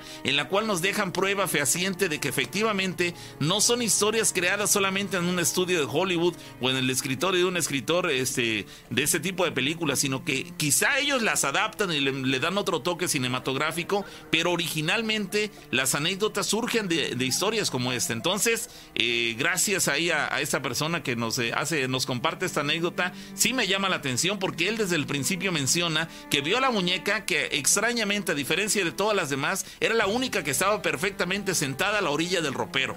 Y además, por si fuera poco, era grande, de, de, 50 centímetros, en medio metro, pero suficientemente más grande que destacaba por encima de las demás muñecas. Además, le percibió la risa burlona y por si fuera poco, pues también eh, después ocurre esto, la, la, puerta se cierra inesperadamente, sin motivo alguno, la luz se va y al rato regresa, pero se vuelve a ir y vuelve a regresar y mientras estaba este eh, prende y apaga, ellos se percataron que la muñeca que antes estaba arriba del ropero, ahora estaba sentada en la cama. Entonces una situación... Eh, desconcertante a todas luces, sus papás por fuera de la, del cuarto tratando de abrirlo y no podían y los muchachos decían, oye, es que la puerta no tiene seguro, entonces ¿por qué diantres no podían entrar? Evidentemente es una situación aterradora, quiero relacionarlo con, con una situación eh, diabólica, pero bueno, ustedes que nos escuchan tendrán la última opinión. Hay, hay la gente que está pensando que, que bueno, es que ustedes... ¿eh? Ajá, ok, voy, es que ustedes Mm, yo la sombra que vi de atrás del pavo no fue eh, atrás de él y con respecto al, cristal que tiene, no, yo lo vi atrás de ese cristal y son tres, entonces yo físicamente sí lo puedo ver porque el lente de la cámara nada más te permite ver la primera parte del cristal, no puedes ver a profundidad de la cabina, yo sí, yo donde lo vi fue atravesar la cabina. Por eso sí me saqué de onda. En la cabina de atrás. En la cabina de atrás. Por eso me saqué de onda. Bueno, ahí para las personas que están preguntándose respecto a lo que dice la rana haber percibido desde su cabina, recordemos, para la gente que no lo sabe, ya lo hemos platicado, pero bueno, para el que no lo sepa, tanto la rana como yo estamos en cabinas distintas, no estamos en la misma cabina nunca. Estamos en cabinas distintas. A él en ese momento le están viendo en una, nos separa un cristal y yo estoy en otra. Y atrás de mí hay otra cabina todavía. Y en esa cabina, en esa otra cabina, es donde la rana eh, alcanzó a percibir, este, como si hubiera, vamos, la cabina está con las luces apagadas pero la luz de esta cabina y la de la rana alcanzan ligeramente a iluminar aquella cabina. Y es en esa cabina donde la rana alcanzó a percibir la sombra de la cual hablaba hace un momento. Pero bueno, yo estoy dándole la espalda justamente a esa cabina, no me percaté absolutamente, absolutamente de nada. No tuve ninguna sensación extraña tampoco, si no es porque lo menciona yo ni en cuenta. Este, pero bueno, él alcanzó a percibir esto. Yo les estoy mostrando ya con la cámara para que puedan ver que yo estoy en un lado y tú estás en otro completamente aislado, que no estamos juntos. Sí. Y este, para que ustedes vean qué fue lo que yo percibí.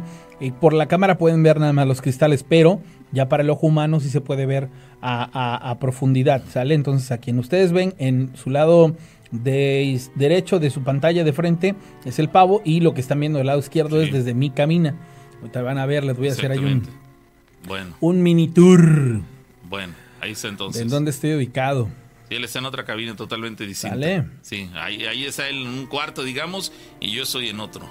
Bueno, entonces hay que. Continuamos con la llamada. Sí, llamada. Bueno. Bueno. Sí, bueno. Sí, gracias por esperar. ¿Quién habla? Este, habla Jacinto Rico de aquí de Córdoba. ¿Qué tal, Jacinto? ¿Tienes algo que contarnos? Eh, sí, algo que me pasó ayer. Ayer. Aquí en mi nuevo trabajo, sí. ¿En dónde? Bueno, si no quieres decir el lugar donde trabajas, dinos por dónde queda. Eh, aquí cerca de donde está el Boulevard Córdoba Sporting, es un este, centro de torno. Ok, cuéntanos a qué hora, a qué hora, a qué hora ocurrió esto y, las, las circunstancias. De hecho, te cuento que hace un mes este, me pasó algo similar, pero en el ingenio de Potrero, en la ex hacienda, no sé si se acuerdan. Ajá. Sí. Sí, haz de cuenta que estoy haciendo rondín cerca de las 2 de la mañana y... Eres vigilante, ¿cierto?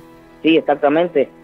Sábado, domingo no viene personal a trabajar y estaba ya haciendo rondín y de repente empiezo a ver que una de las grúas de las que levantan un peso de 20 toneladas se empieza a mover de lado a lado. Caramba. Y todo apagado, entonces acababa yo de hacer rondín y me regreso. Prendo luces. ¿Esto te ocurrió ayer? Anoche. Anoche, ok. Anoche, cerca de las 2 de la mañana haciendo mi rondín. Entonces, a la hora de que se empiezan a mover la, la, las unidades, porque hay que apretarle un botón para menear la, la ¿cómo se llama? De lado a lado donde vas a ubicar la, lo, que estás levantando, ¿no? Y era una de las grúas que pesa más o menos que se levantan 20 toneladas. Sí. Se movió de lado a lado y digo, ¿y ahora qué pasó? A ver, cuando, cuando, dices que se movió, eh, ¿nos quieres decir que se desplazó de un lado a lado o simplemente en su mismo punto tuvo un movimiento lateral? No, de lado a lado, porque haz de cuenta que hay un botón para adelantar y otro para regresar. Y hay otro botón que, que haz de cuenta que cuando los, las, las este, estructuras de acero que están muy pesadas, las agarran con cable de acero. Hay otro botón que infiere que las levanta, ¿no? Ajá. Este, fue de lado a lado, le apretaron un botón para un lado y luego el otro lado del otro botón. Entonces, este, no sé si esta cosa que me pasó en el ingenio me venga siguiendo o, qué pasó. O porque en, en ese lugar de por sí hay algo, ¿no? También. Bueno, me habían comentado, me, le comenté a todos los que trabajan aquí. Dicen que anteriormente, hace como 10 años vinieron a tirar unos cuerpos aquí atrás. Oh, ya. Y hace dos años encontraron a una muchacha violada, muerta de este lado de la finca. Entonces, aunado a eso, pienso que ha de, ha de ser eso, ¿no? Me imagino. ¿Podría haber relación? Sí, claro que sí. Podría haber una relación entre las muertes dramáticas que han ah, ocurrido en el lugar. O, si no han ocurrido ahí, por lo menos ahí han terminado estos cuerpos lamentable, digo, la violencia que se vive en, en, México, en países de Latinoamérica, pero bueno, son, es una realidad a la que lamentablemente nos hemos tenido que, que acostumbrar a escuchar ese tipo de noticias ya son cosas de, todos los días, casi, casi. Entonces, el, el, hecho de que hayan encontrado estas personas en ese lugar, eh, fallecidos, muertos todos, este, probablemente tenga relación con lo que nos acabas de mencionar. Entonces, mm, pues creo que va por ese lado. No es que tú te hayas llevado cargando una mala energía a ese nuevo trabajo, sino que en ese nuevo trabajo de por sí hayas llegado tú o no estuvieras ahí trabajando este, los acontecimientos estos se iban a presentar. Ahora coincidió que tú también estaba, estuviste ahí y este y por eso te hace dudar respecto a que si tú llevaste esta esa energía negativa al lugar, pero por lo que nos comentas, pues pudiera tener su origen en esto en estos fallecimientos. Entonces, este por ese lado no sé si te da tranquilidad saber que tú no llevaste nada, este o o te da lo mismo, caramba, lo, importante aquí es de que donde quiera que has estado, bueno, por lo menos estos dos lugares en los que has trabajado, este, has tenido ese tipo de experiencias tan, tan, tan desafortunadas. ¿Has hecho algo al respecto? Te preguntaba yo el otro día, ¿has hecho algo en tu favor para tratar de liberarte de estas energías y manifestaciones? No, de hecho, este, mi mamá es cristiana y me hizo una oración de liberación. Ok. Pero me sentí un poco más tranquilo. Bueno pero eh, no del todo, ¿no? Porque siempre estás a la expectativa de que algo vaya a pasar, ¿no? Entonces, recientemente después de que me hizo la liberación, falleció un tío, eh, se mató allá por Chiapas, eh, traía un trailer de melaza y este, quedó irreconocible. Se, se accidentó. bueno, bueno, un día después de que eso pasó, mi mamá estaba en la casa, yo llegué, abrí la puerta y lo que tengo costumbre es meterle seguro a la puerta, ¿no?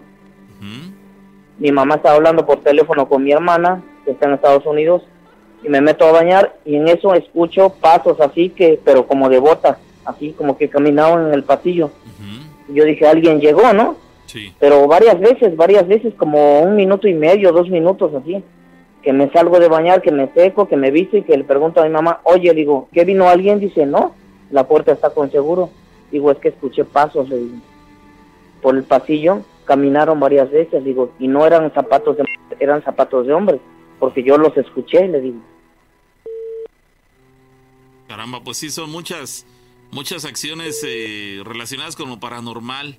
Eh, no sé ni qué decirte. Si, si ya tu mamá en ese caso te hizo esta oración, sentiste cierto alivio, pero no al 100%, pues pareciera que requieres algo más, ¿no? Entonces, este, dices que ella es cristiana, digamos que es cercana a, Dios y todo eso, pero, pero la pregunta es, ¿tú también lo eres? ¿Eres igual de cercano que ella? Eh, es que no somos de la misma religión, ella es cristiana y yo soy católico.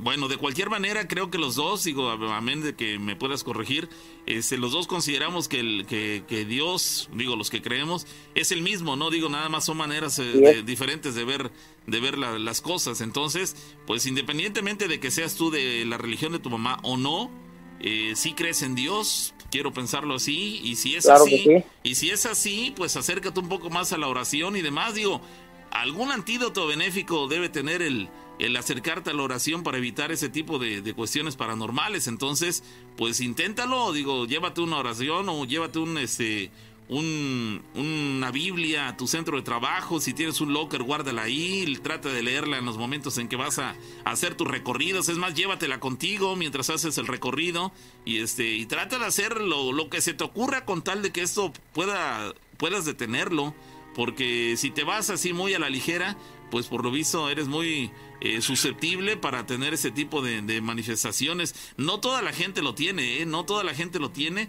y este pues y por lo visto en este caso tú sí eres de ellos. Entonces, considerando esa parte, pues trata de protegerte para para, para ir preparado en cierto modo y no vivir estas experiencias. Pues ahí queda, amigo, porque tiene menos de 24 horas que lo viviste y bueno, es una historia recientita que ya nos estás platicando. Te agradecemos. Así es, y así mismo estoy en turno. Bueno, de acuerdo, pues te mandamos un abrazo. Ahora, cuídense mucho y adiós. Gracias, hermano, un abrazo, adiós. Vamos a la pausa, señor, regresamos, no se muevan, aún hay más.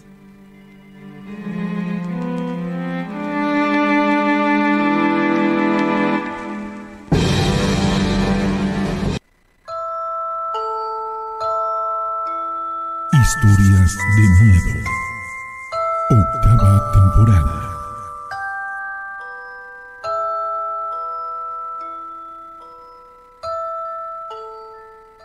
Oigan, este, hay para toda la gente que nos está viendo, eh, súper importantísimo.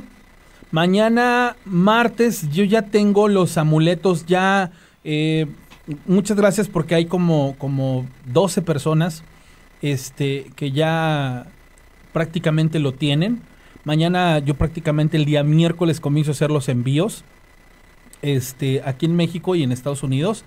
Entonces, este, Muchas gracias. Recuerden que solo son tres piezas por amuleto. Terminando lo de los amuletos, este, bueno, vendrán otras, otro tipo de cosas. Pero de entrada recuerden que solo son tres por signo y que cada amuleto tiene este, su arma especial por signo.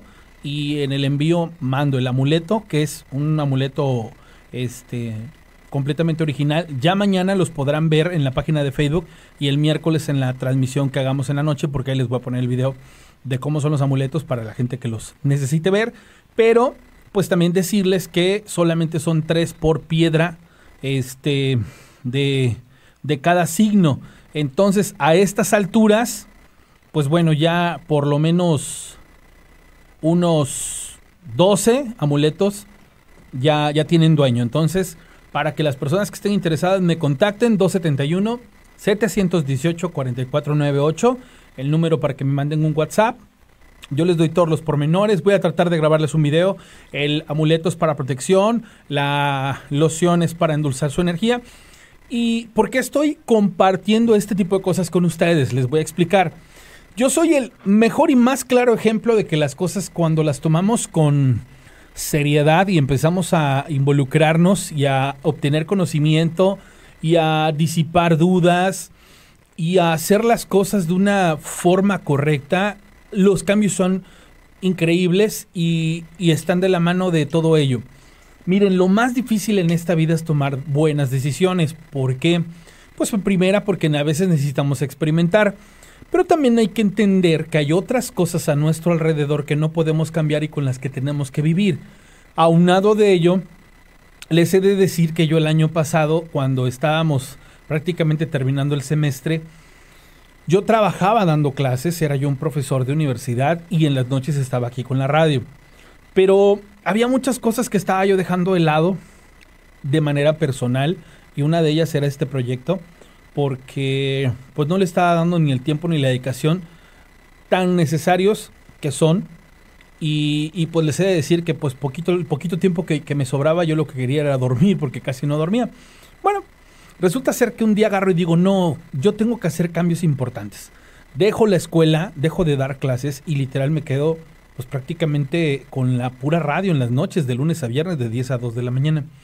Y de pronto digo, ¿qué voy a hacer? Empiezo a darle más tiempo, más dedicación a proyectos personales y las cosas empiezan a fluir. Pero empiezan a, raíz de, a, fluir a raíz de que empiezo a conocer que existen disciplinas, doctrinas, eh, corrientes y enseñanzas que situaciones que se hacían desde, desde épocas prehispánicas, pues bueno, nosotros los, los, seres humanos las dejamos de lado porque a lo mejor igual somos incrédulos.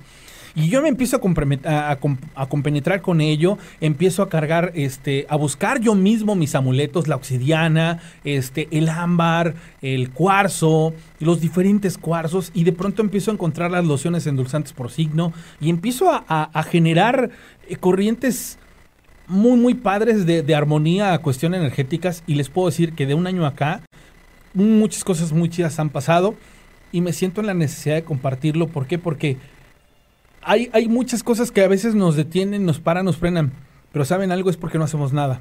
Y entonces la neta, la neta, yo les puedo decir que estoy muy, muy eh, a gusto con ello y que poco a poco pues iré compartiendo con todos ustedes cosas que a nivel personal me han ocurrido y que quiero que a ustedes también les ocurran, porque saben algo, no existe nada mejor que la armonía y sobre todo pues crecer y que crezcamos juntos y que la comunidad de historias de miedo siempre esté pues protegida en contra de la envidia, que todo le fluya y que siempre estemos bien en la orden. Regresamos al programa. Bien, vamos a continuar, señoras y señores, con más de las historias de miedo con la rana y el pavo. Ya son en el programa en vivo, en la una de la mañana con nueve minutos del nuevo día, en este caso el 27 de abril, martes 27 de abril de 2021, para la gente que nos escucha en la repetición, bueno, les sonará extraña esa fecha, pero bueno, es, cuando se está emitiendo en vivo este programa. Bueno, gracias a la gente que nos está acompañando. Le estaba diciendo a la gente que el día de mañana, este Estaré compartiendo unas fotos en Facebook y en, las diferentes plataformas, pero que el día miércoles les voy a mostrar los, eh, los amuletos acerca de las lociones y las corrientes que yo he estado eh, siguiendo. El hecho de que Daniel ha hecho unas intervenciones, el equipo que se formó con las historias de miedo. ¿Saben? Lo más chido de todo esto es contar con gente gente eh, interesante, gente, gente pensante, gente inteligente, gente que, que nutra y que sume. Y todos aquí en la comunidad de historias de miedo somos un equipo así. Entonces, por eso es que, pasan este tipo de cosas. Así que vamos a la llamada telefónica. Bueno. Buenas noches. Sí, ¿qué tal? ¿Quién habla? Eh, habla la señora Mariana. ¿De dónde nos habla, señora Mariana? De aquí, de Córdoba, Veracruz. Sí, adelante. ¿Tienes algo que contarnos, Mariana? Sí, claro que sí. ¿Cuándo ocurrió esto y dónde? Hace como 22 años, más o menos. ¿Dónde? Eh, aquí en Córdoba, bueno, en mi casa pasó esta situación. ¿En qué parte de Córdoba? Eh, yo vivo por la colonia centro. ¿Y ahí es donde te pasó? ¿Ahí sigues viviendo donde te sucedió esto? Sí. Ok, adelante. Bueno, pues resulta que, que había una chica que, bueno, mi hermana tiene una estética y esta chica siempre le gustaba venir de noche eh, ya para cerrar el negocio y este y, tanto que se molestaba a mi hermana porque siempre venía de noche. Mi madre iba a ser apenas un año de muerta. Sí. Entonces, eh, ella, este, eh, ya era, ay, perdón porque me pongo nerviosa, ¿eh? No, adelante, adelante. Estamos platicando, nadie nos oye, ¿eh?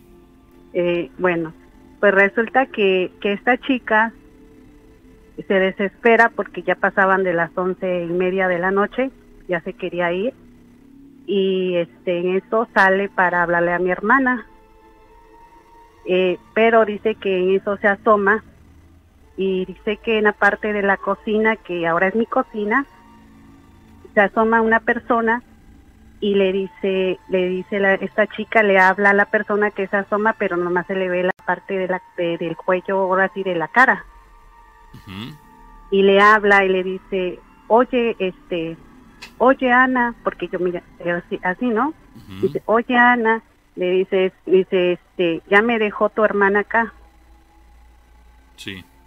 Y le dice, y, le, y pero no le contesta, la persona que se asomó no le contesta, y este, y ella le vuelve a decir, oye, ¿no le puedes hablar a tu hermana para ver si ya, ya, este, ya me puedo ir o todavía no, o todavía me falta?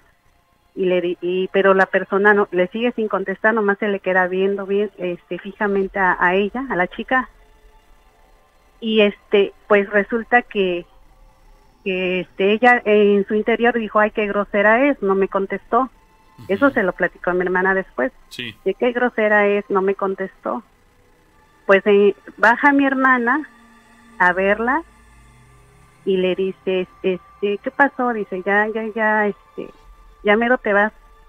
Y dice, ay, ¿tú crees que le hablé, le hablé a tu hermana y este, y no me contestó, nomás se me quedó viendo.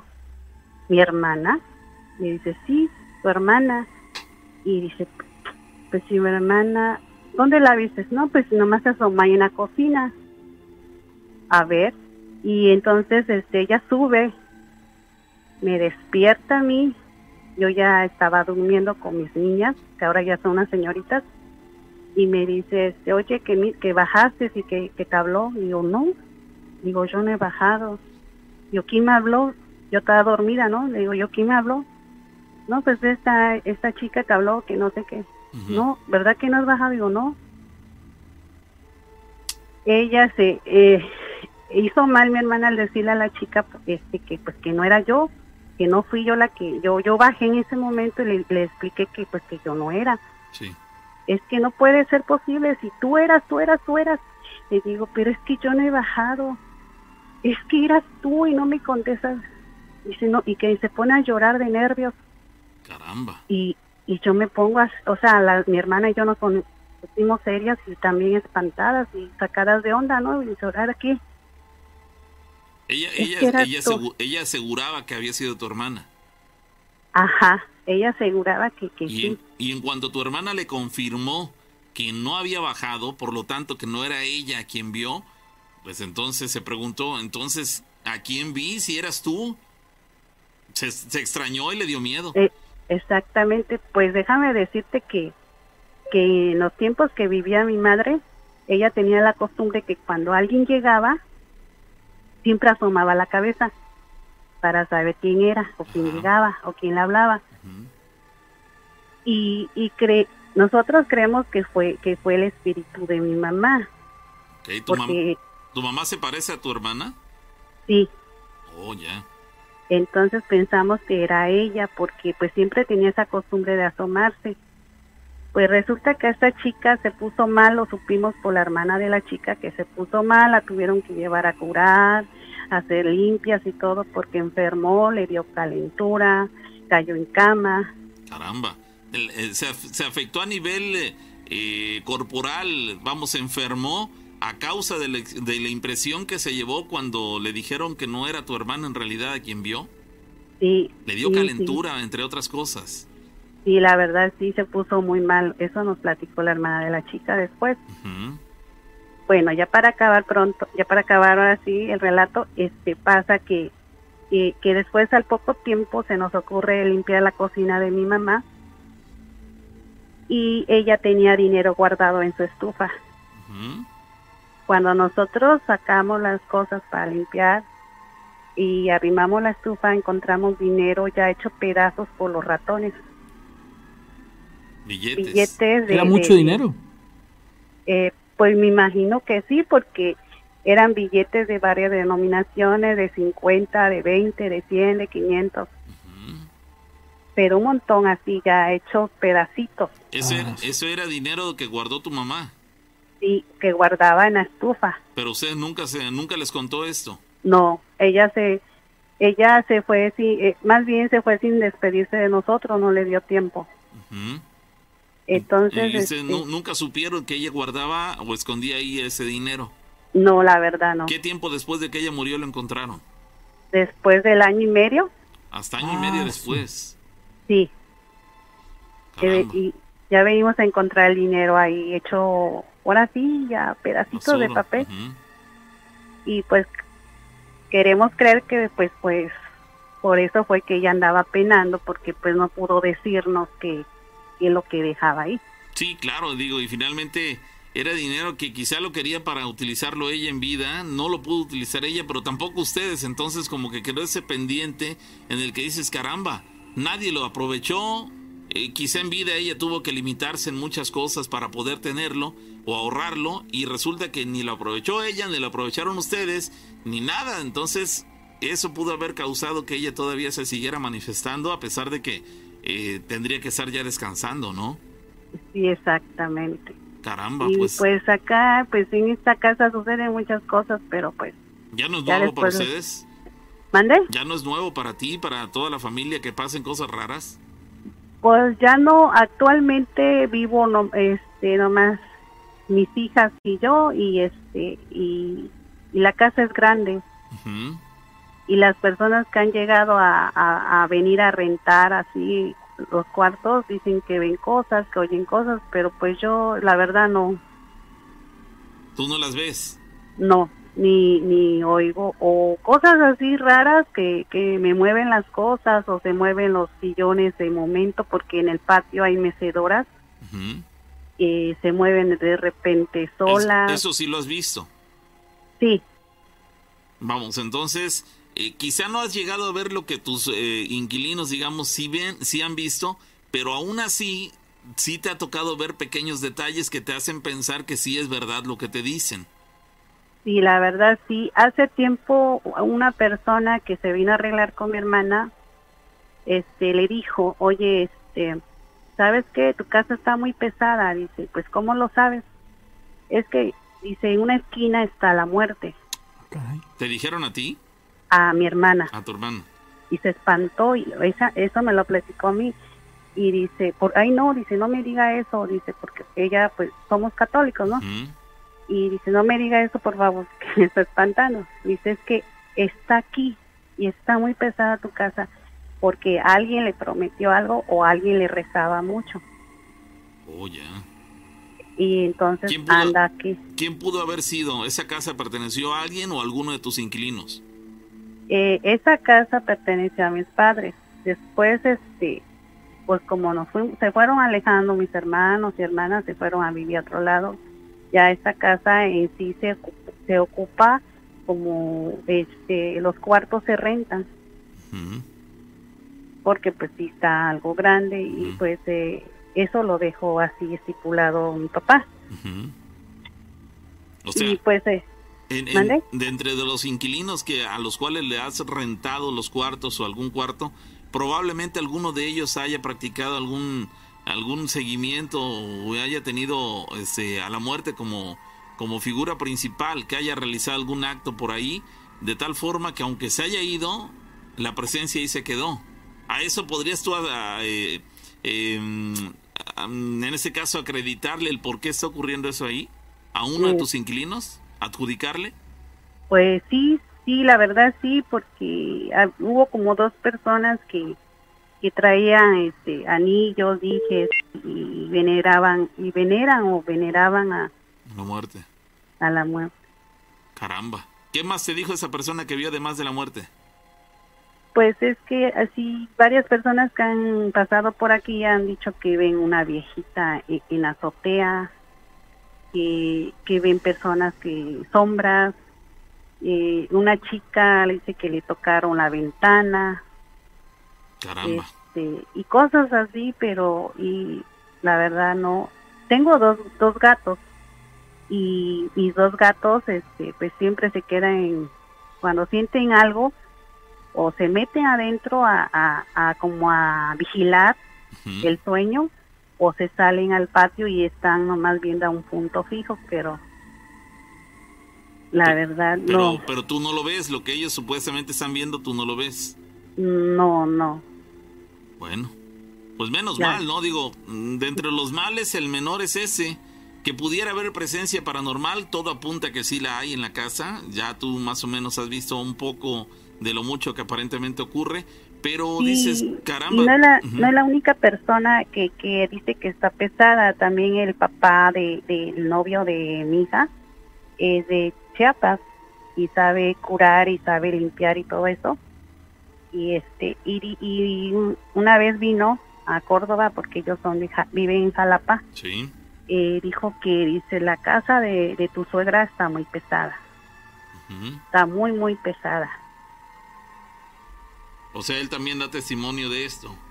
Sí, que, que está muy, muy pesada y pues yo hay quiero... Que, hay que entender que por pesada podemos definirla o interpretarla de diferentes maneras. Pesada puede ser fría, pesada puede ser con una sensación de incertidumbre, miedo, que provoca eh, un malestar en los hombros, que el estar en ese lugar te da inclusive una sensación como de extrañeza, que empiezas a escuchar cosas, o sea, se puede definir de muchas maneras. Aquí lo que, lo que me extraña, pues es que una cosa es que seas creyente y otra cosa es que, perdón, y, que, que, profeses y que a lo mejor igual pues tengas el gusto y lo que tú quieras, pero que al lugar como tal le ocurra una situación este así y que pues me, imagino que la persona ya no está ahí, ¿no? Entonces, como por qué, por qué se quedaría. ¿No has intentado tú hacer que esas energías transmuten por medio del fuego? Deberías de buscar, amiga, te lo digo, te lo digo de, este muy, muy, muy en serio. Te podría ayudar mucho que buscaras a un, a un chamán o una persona que te pudiera apoyar. ¿Dónde estás tú ubicada? Eh, en el mero centro de Córdoba y por la avenida 6. Ok, ¿y este es tu domicilio? Sí.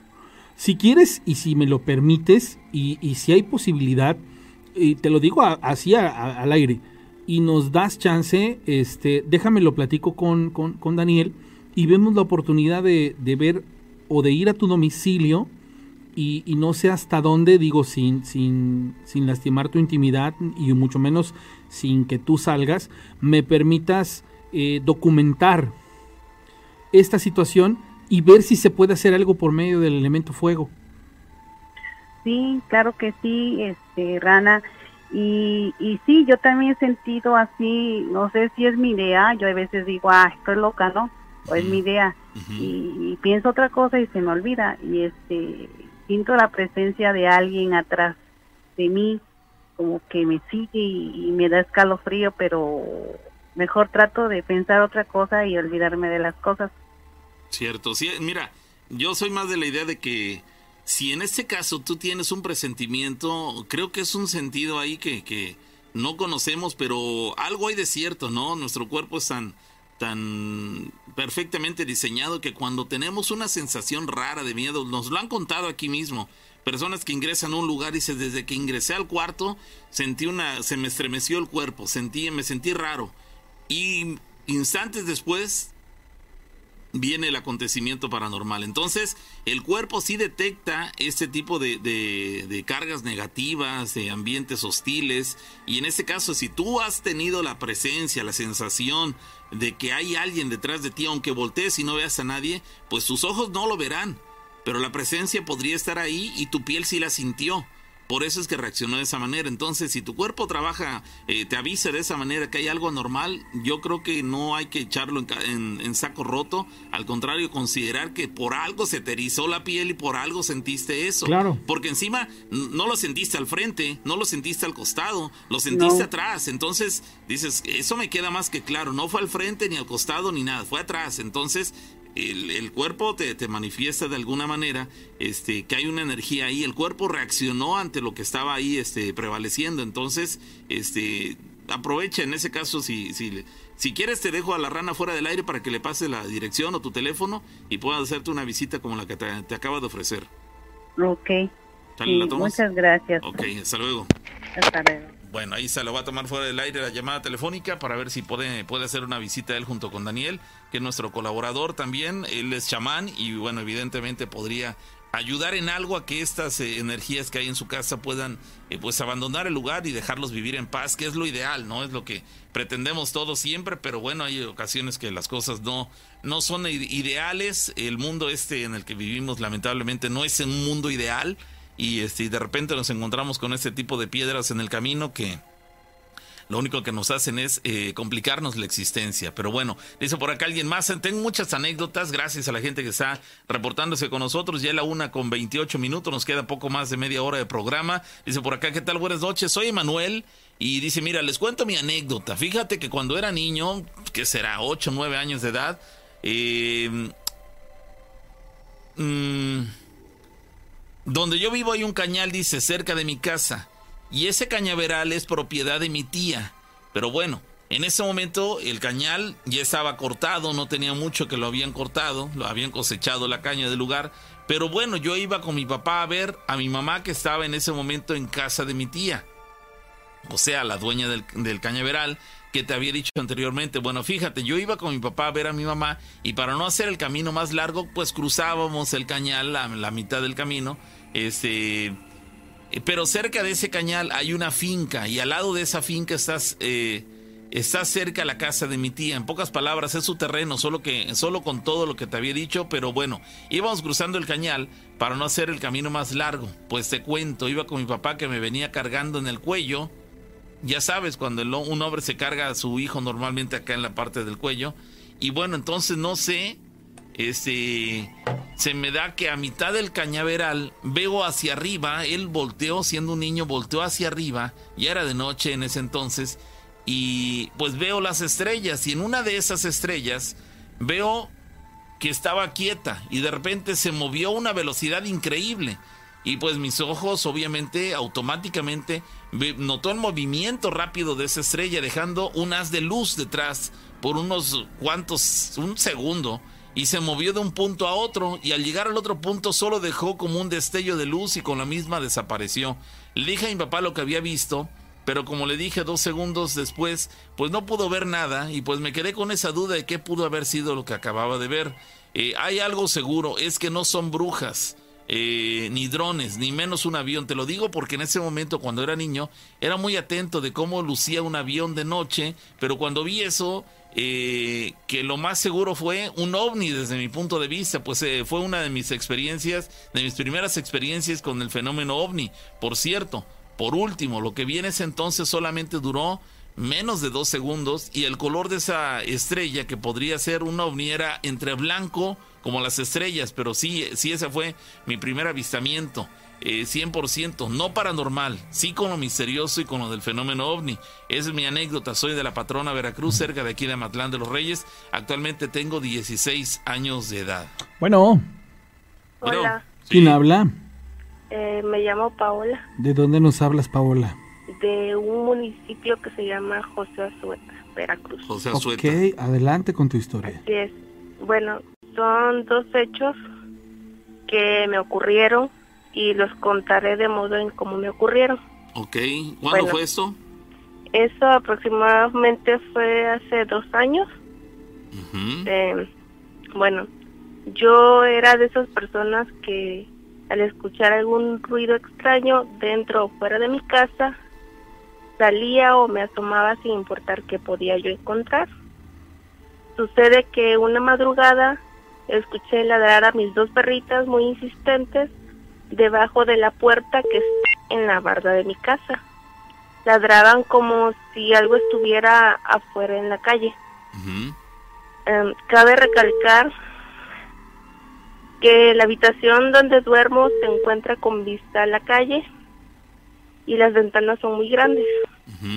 Esa madrugada, al escuchar a mis perros ladrar, me levanté y me asomé para ver qué pasaba. De primer momento no vi nada ni hacia la puerta donde mis perros ladraban, ni hacia la calle. Cerré mi cortina, pero no me quise quedar con la duda ya que mis perritas seguían ladrando. Eh, volví a asomarme y ahí fue mi sorpresa. Vi a un cerdo Oh, cruzar la calle. Del lado de mi casa hacia la casa que está enfrente. ¿Un cerdo de qué tamaño? ¿Grande, Era, pequeño? era muy, muy, muy grande. Muy, gra- grande. ¿De qué color? Era un cerdo mm, eh, rosa. Un Rosa. cerdo normal, como, bueno, muchos los conocemos. Pero enorme. Era muy, muy grande. Ok. ¿Qué hacía? Bueno, eh, cruzó de, de la banqueta de mi casa hacia la casa que está enfrente. Se alejó de, tu mirada. Sí, de verdad nunca, nunca había visto, o sea, algo así, nunca había visto ni apariciones ni nada, o sea, no, nunca, nunca. Mis ojos estaban, de verdad, me lo, por más que me los callaba, decía yo, ¿qué estoy viendo? lo, lo, que más te sorprendía era el tamaño tan enorme de ese, de ese cerdo. El tamaño y qué hacía un cerdo a esa hora de la, de la Claro, y más ese tamaño suelto, claro, como por qué. Claro. Sí. Bueno, vi cómo subió unos escalones que están en la banqueta de la casa de enfrente de mi casa. Y al dar la vuelta, ahí es donde me impactó muy, muy fuerte, ya que no era un animal normal, sus ojos eran muy, muy rojos. Ah, caray.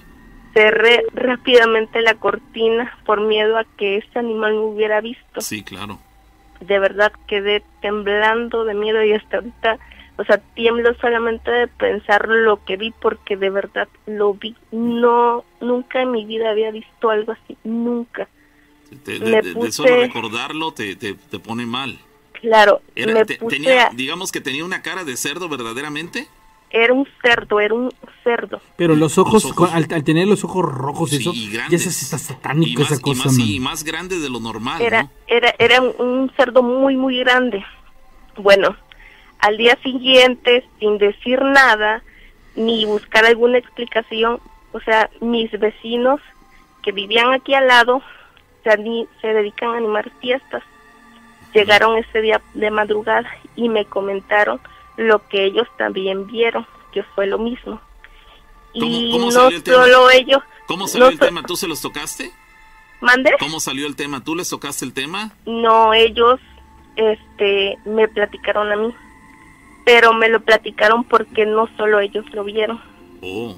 El señor que vive frente a mi casa de igual manera lo vio, lo vio con las mismas características, era enorme y sus ojos eran muy rojos. También lo vio. Pero él les contó que no solo lo vio, sino que también tuvo contacto con él. Ya que al escuchar el ladrido de los perros, de mis perritas y de los perritos de, de los vecinos, se levantó de su cama y salió a la calle. Sí. Al ver que al salir de su casa y ver, o sea, trató de, buscar explicación de por qué ladraban, su sorpresa fue ver al cerdo. De primer momento él cuenta que no le vio los ojos, lo que sí fue que le impactó el gran tamaño que ese animal tenía. Se arriesgó a querer ir a lazarlo ya que pensó que se había escapado de alguna casa o porque aquí es muy común también que las gentes críen cerdos en sus patios. Eh, al percatarse que el animal no se dejaba al azar, este dice que comenzó a emitir un sonido muy escalofriante y al ver que sus ojos eran muy muy rojos pensó que no era nada bueno y, y se fue corriendo a su casa. Muy rojos y, muy, y muy grandes, ¿no? Muy rojos, era un animal muy, muy grande, era grande, o sea, era muy, muy grande. Yo lo vi, yo lo vi, o sea, nunca, nunca, nunca en mi vida había visto algo así.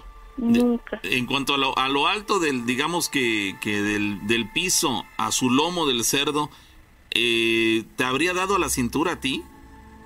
Un poquito más arriba. Caramba. Y gordo, supongo, muy gordo, ¿no? Era muy gordo, era muy gordo. Muy, muy gordo. ¿Emitía sonido? El vecino dice que sí, que emitía como un sonido muy, no muy común de los cerdos, pero el sonido que, eh, o sea, al momento de escucharlo le dio mucho, mucho miedo. Y al momento en el que él quería lazarlo, el animal no se dejaba y no se dejaba. Y al ver sus ojos, que estaban muy, muy rojos, dijo, esto no es nada bueno y se fue corriendo a su casa. Caramba. Todo pasó casi casi en, en, segundos, en minutos, en lo que yo vi, en lo que el vecino llegó, en lo que él salió y lo único que yo escuché cuando me acosté fue cómo iban ladrando los, cómo ladraban los perros, como, o sea, iba caminando el animal y iban ladrando los perros. Detrás de él.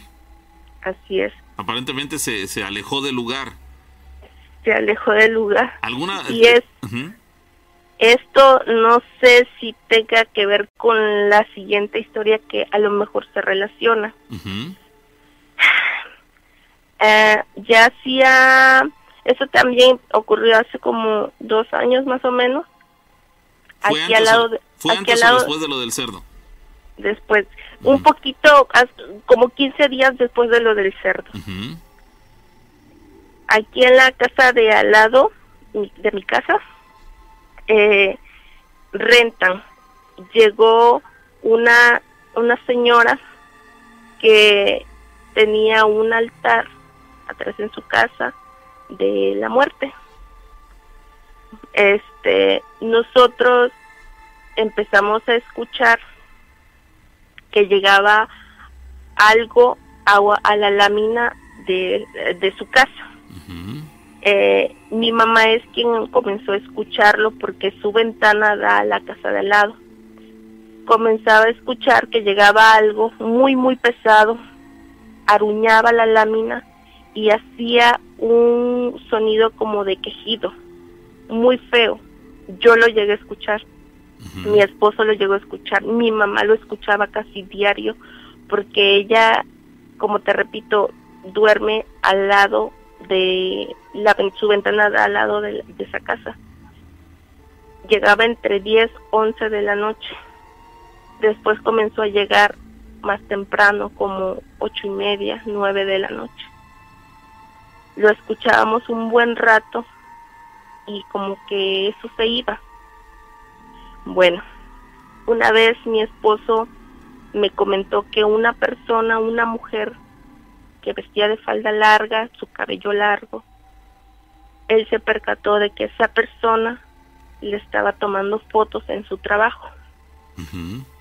No hizo caso omiso porque no la conocía y muchas veces la veíamos en la calle eh, se veía una persona muy sola, muy misteriosa y muy escalofriante. Una vez, después de esos sonidos, como ya, como, como te repito, yo era de esas personas que se asomaba y... y, Sin importarte lo que podías encontrar. Así es, así es. Un día este, escuché ruido en la casa de al lado y me asomé y cuál fue mi sorpresa que vi a esa mujer que le había tomado foto a mi esposo o que pensamos o él piensa que le pudo haber tomado alguna fotografía la vi entre el oscuro y volteó a verme pero no estaba sola. Estaba mi esposo con ella. La, el rostro de mi esposo y mi esposo estaba aquí conmigo en la casa. Oh, caray. O sea, tú, tú tenías eh, claro que tu esposo estaba contigo, sin embargo, tú, la viste, tú la viste a ella a la distancia junto con tu esposo. La vi en lo oscuro, estaba en algo oscuro y vi que estaba una persona con él, con ella. Y alcanzaste y al momento en que ella volteó a ver hacia donde yo estaba, era el rostro de mi esposo quien estaba volteando a verme junto con ella. Y mi esposo estaba aquí en casa conmigo. Caramba estaba aquí conmigo. Muchas personas dicen que esa, ese cerdo o esa cochina, como le llamaban, era esa misma mujer que veíamos por las calles. Eh, yo no, no lo sé, mm, mi esposo, gracias a Dios, hasta el día de hoy no ha experimentado nada malo.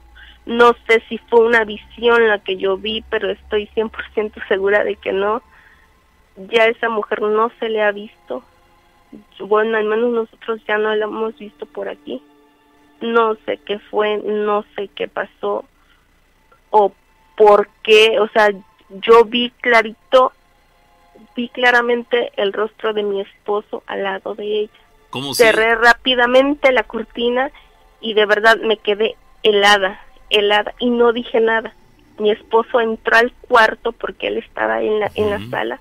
Mi esposo de, de repente entró al cuarto y solamente lo vi y quedé helada, helada. No le dije nada. Sí, porque estabas confirmando con el ingreso a la habitación, estabas confirmando que efectivamente él estaba en la casa contigo. Exacto, él estaba conmigo, él estaba aquí conmigo. Y segundos antes acababa de salir, acaba de salir a, la sala y fue cuestión de minutos, a lo mejor segundos, de que él volvió a entrar y de verdad estaba yo helada helada porque lo vi a él, era su rostro, era él eh, al lado de esa mujer. Esa mujer estaba, digamos, acompañada por un hombre y resulta que ese hombre era tu marido.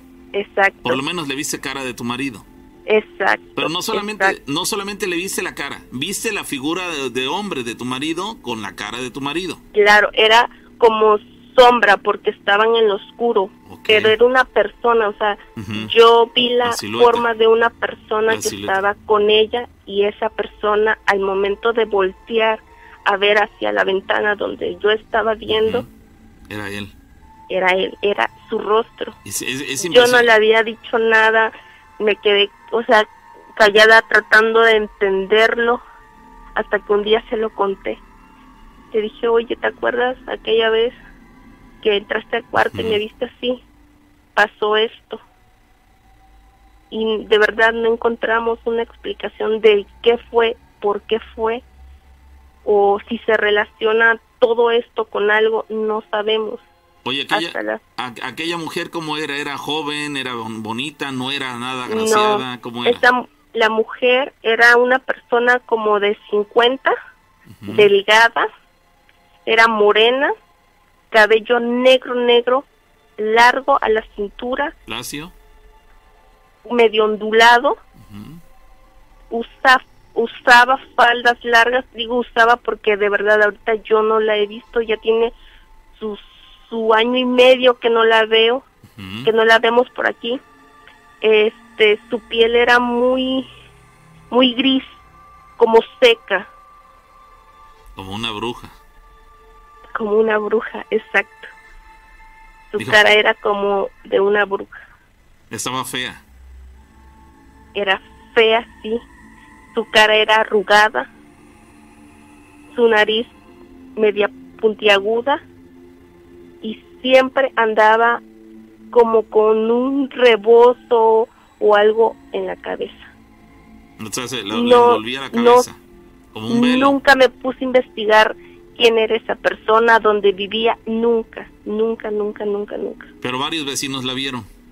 Pero varias personas de aquí del municipio me imagino que la vieron o la conocen, no sé, nunca, nunca me puse a investigar dónde vivía, de qué familia era, porque el municipio en realidad es muy pequeño, aquí donde vivo es muy pequeño, pero nunca, nunca me puse, o sea, aquí muchas, aquí nos conocemos, este, que este prima de tal o familia tal y a ella de verdad nunca nunca en mi vida la había visto nunca. Sí es muy extraño porque siendo una población pequeña el, el hecho de que nadie nadie la, la conociera es que raro no aquí casi todos nos conocemos aunque sea de, aunque sea de vista pero nos conocemos y bueno resulta que esta mujer era, era desconocida para todos ustedes. Dentro de lo malo lo bueno es que ya no está eh que ya no está presente y que se fue no la he visto y gracias a Dios mm, no este no experimentamos nada malo este no o sea algo que nos haga decir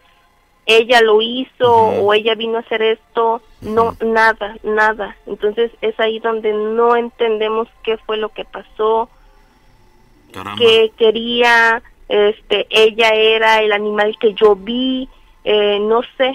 Sí todos son suposiciones pero considerando eso que comentas de que eh, volteó a verte y en el momento que te, ve, básicamente permitió que tú también vieras al que se supone que era tu marido. Este, y, días y días antes el asunto del cerdo ese gigantesco. y dices, caramba. Y de momento el cerdo cuando volteó, o sea, se dio la vuelta y fue donde yo le pude ver los ojos. De verdad sentí como que si me hubiera visto y me ah, quedé con eso, dije, ojalá no me haya visto, a lo mejor vio que yo lo vi, no sé, me quedé con ese miedo, con esa incertidumbre, pero gracias a Dios hasta la fecha de hoy no hemos tenido este algún efecto negativo sobre aquella situación. Caramba, pues mira, hace rato que nos platicabas que, iba caminando en sentido contrario a ti y este, o alejándose de ti, que hubo un momento en el que se giró. Este, Te pregunté yo si tenía rostro de, cerdo y me confirmas que sí, solamente lo, extraño. era, lo extraño era los ojos demasiado grandes y rojos. Ahora bien te lo pregunté. tamaño. Te lo pregunté por el hecho de que, de que ha habido ocasiones que las personas que afirman haber visto brujas, brujas, este, en forma de, de, lo que aparentemente es una especie de guajolote, de pavo, este, lo han, lo han, visto a estos seres de frente, porque hay quien nos confirma haber visto eso de frente. Recuerdo a alguien que nos platicó esto de, de Orizaba, que lo vio durante varios minutos y dice que este supuesto guajolote, que aparentemente era una bruja, cuando se giró y se puso de frente a esa persona, efectivamente tenía la cara de persona, la cara de gente. Es decir, era el cuerpo de un guajolote, de un pavo, pero tenía cara de gente. Y recuerdo con claridad que esa persona nos dijo, pues tenía la cara de gente, pero, este, pero como con protuberancias, como con, con como si tuviera tumores en la cara, como con bolas así desagradable a todas luces, oscuras, vamos, muy feo, pero dice, pero en realidad donde se supone que tendría que ir la cabeza del pavo, del guajolote, no tenía la cabeza del pavo del guajolote, sino rostro de ser humano. Entonces, ¿te imaginas esa escena? El, el ver el cuerpo de un guajolote gigantesco, porque ni siquiera es el tamaño de un guajolote o de un pavo, sino mucho más grande, además de que en lugar de cara de guajolote o cabeza de guajolote, tuviera rostro de un ser humano con protuberancias y un, una características totalmente desagradables. Entonces, por eso yo, yo por un momento pensé que me ibas a decir que al momento en que se giró no tenía cara o cabeza de caballo, sino eh, rostro, cabeza de gente, pero no si era de cerdo, y pero lo extraño era el, era completamente un cerdo, solamente el tamaño era un tamaño demasiado, demasiado grande, y sus ojos de verdad eran muy, muy rojos, muy, muy rojos. Caramba, pues qué, qué, desagradable experiencia, amiga, pero lo bueno noticia es que ya pasó y bueno, ya, ya tienes por lo menos año y medio sin esa situación. Te, quiero agradecer la llamada, muy interesante, gracias por llamarla. Muchas gracias. Siempre que escucho esta parte de los cerdos, mano, yo no puedo evitar imaginar que, que pues estamos hablando de cosas malignas y sobre todo las circunstancias ahorita, por ejemplo, como los platica, dices, imagínate el impacto de ver un animal así. Vamos a, la, a la última llamada telefónica. Eh, pero sí, vamos a ella. Antes eh, voy a sacar esa, ese mensaje que tengo aquí pendiente desde hace rato. Pavo, yo entré dos veces al exconvento allí en Orizaba. Una ocurrió hace como 15 años. Pasamos en un carro en el coche de un amigo cuando nos eh, lanzaron una piedra desde el interior del exconvento. Y pues me di cuenta que era un muchacho eh, tirándole piedras a los, a los autos. Mi, mi, amigo se molestó, pues era eh, su auto y pues lo cuidaba. Tanto fue su enojo que comenzamos a patear la puerta de madera y nos dimos cuenta eh, que la calle había varias piedras. Fue que llegó la policía y no querían entrar, pues ese lugar se metía, eh, ¿qué? Se metían a drogar. Eh, algunas personas y como quisieron, mi amigo que se que ingresa y gritándole que salieron y diciendo groserías. Eh, pues mi amigo es súper tranquilo y pues lo acompañé y es un lugar que se siente la vibra bastante negativa, muy tétrica, nos, nos comenta. Y cuando comenzamos a entrar, vimos que el muchacho saliendo, salió corriendo, llegamos arriba y no lo encontramos. Y pues mi amigo molesto y yo viendo el lugar, pues creo estando yo solo, pues si salgo corriendo, pues era de noche. Entramos como a la una, dos de la mañana, pero el lugar se siente muy pesado. La segunda experiencia fue hace cuatro años, fue un evento de disfraces y lo mismo, se siente ese lugar muy pesado. Y me acordé cuando entré, entré más eh, joven y cuando querían, eh, cuando quieran vamos para que vean cómo se siente el ex convento de San José de Gracia este, y aquí nos muestra una imagen de ese, de hecho es el lugar al que fuimos hace, hace ya algún tiempo, este, la rana y yo, y bueno, aquella ocasión, lo más extraño que nos ocurrió fue que se le descargaron las baterías que llegaba, llevaba completamente cargadas, cargadas. y se le descargaron ahí, bueno, no al 100%, pero sí se le bajó un Tenían el 12%, se, se, se los voy a decir así, yo me encargué de que las dos pilas, una grande y una pequeña o mediana, estuvieran al 100 de la carga, ¿no? Porque horas antes estuvieron conectadas, llegando ahí, entrando ahí. Pensando justamente en que se iba a requerir bastante buena energía, sí. Entramos al exumento, empieza a grabar, pongo la primera, 12%. Le digo, oye, güey, mira, quién sabe qué onda.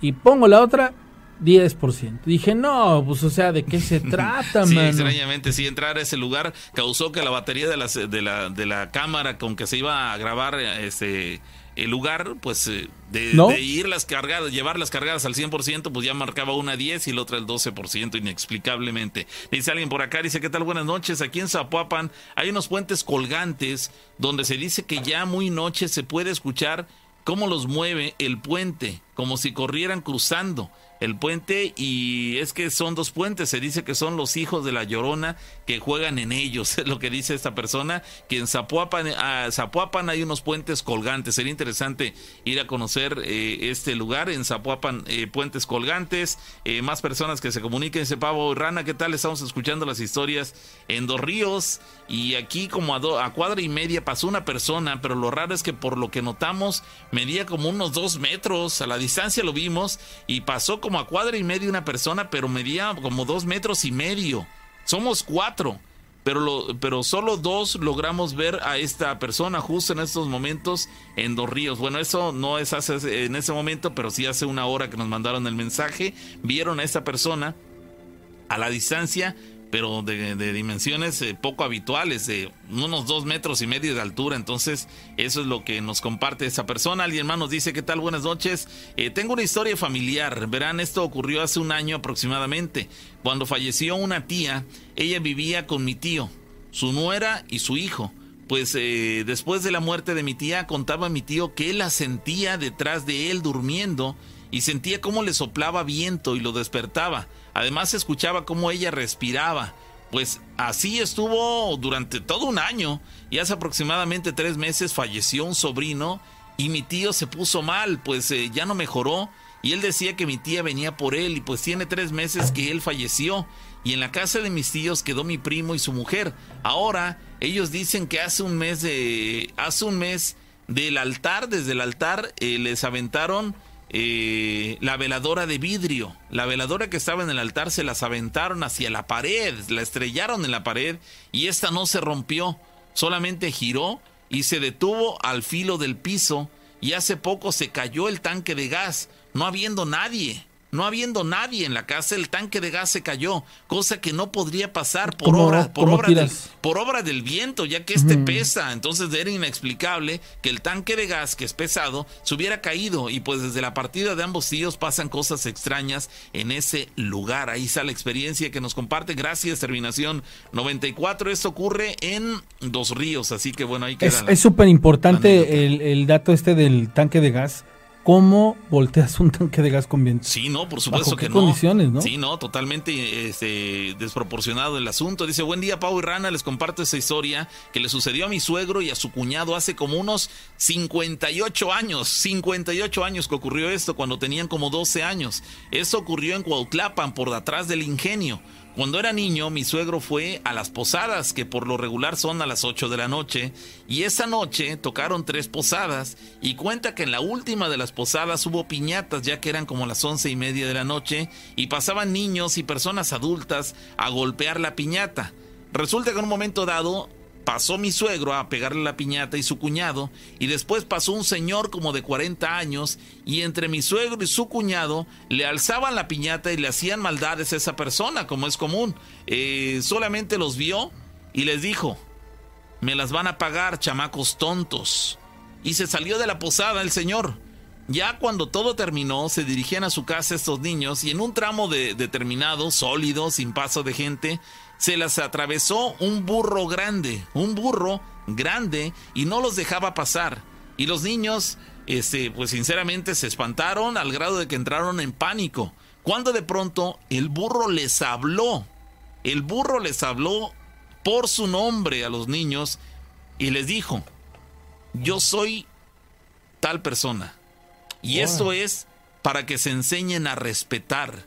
El Señor era Nahual, y en la actualidad ya no vive, solo las pláticas de quienes lo conocieron. Entonces, este, este, el señor que quiso romper la piñata se molestó tanto con los niños que minutos después se les manifestó en el camino en forma de burro. Se había transformado, era Nahual, se transformó en burro y como burro les habló diciéndoles por su nombre e identificándose para que se enseñaran a respetar. Es evidente que, que, este burro tuvo relación directa con el hombre de la fiesta, a la cual le complicaron la existencia a la hora de, partir la piñata. Eh, dice, no manches, dice, me entró bastante frío con las historias que, escalofrío con las historias que, que están comentando. Alguien más nos dice, ¿qué tal? Buenas noches, soy de Amatlán de los Reyes. Les quiero contar una historia que mi bisabuelo me contó. Bueno, dice que un día un campesino llegó de trabajar a su casa para comer pero su esposa le dijo que no pudo hacer la comida porque se le había terminado la leña y él le dijo no te preocupes, voy a cortar leña y ahorita te traigo más leña para que hagas la comida.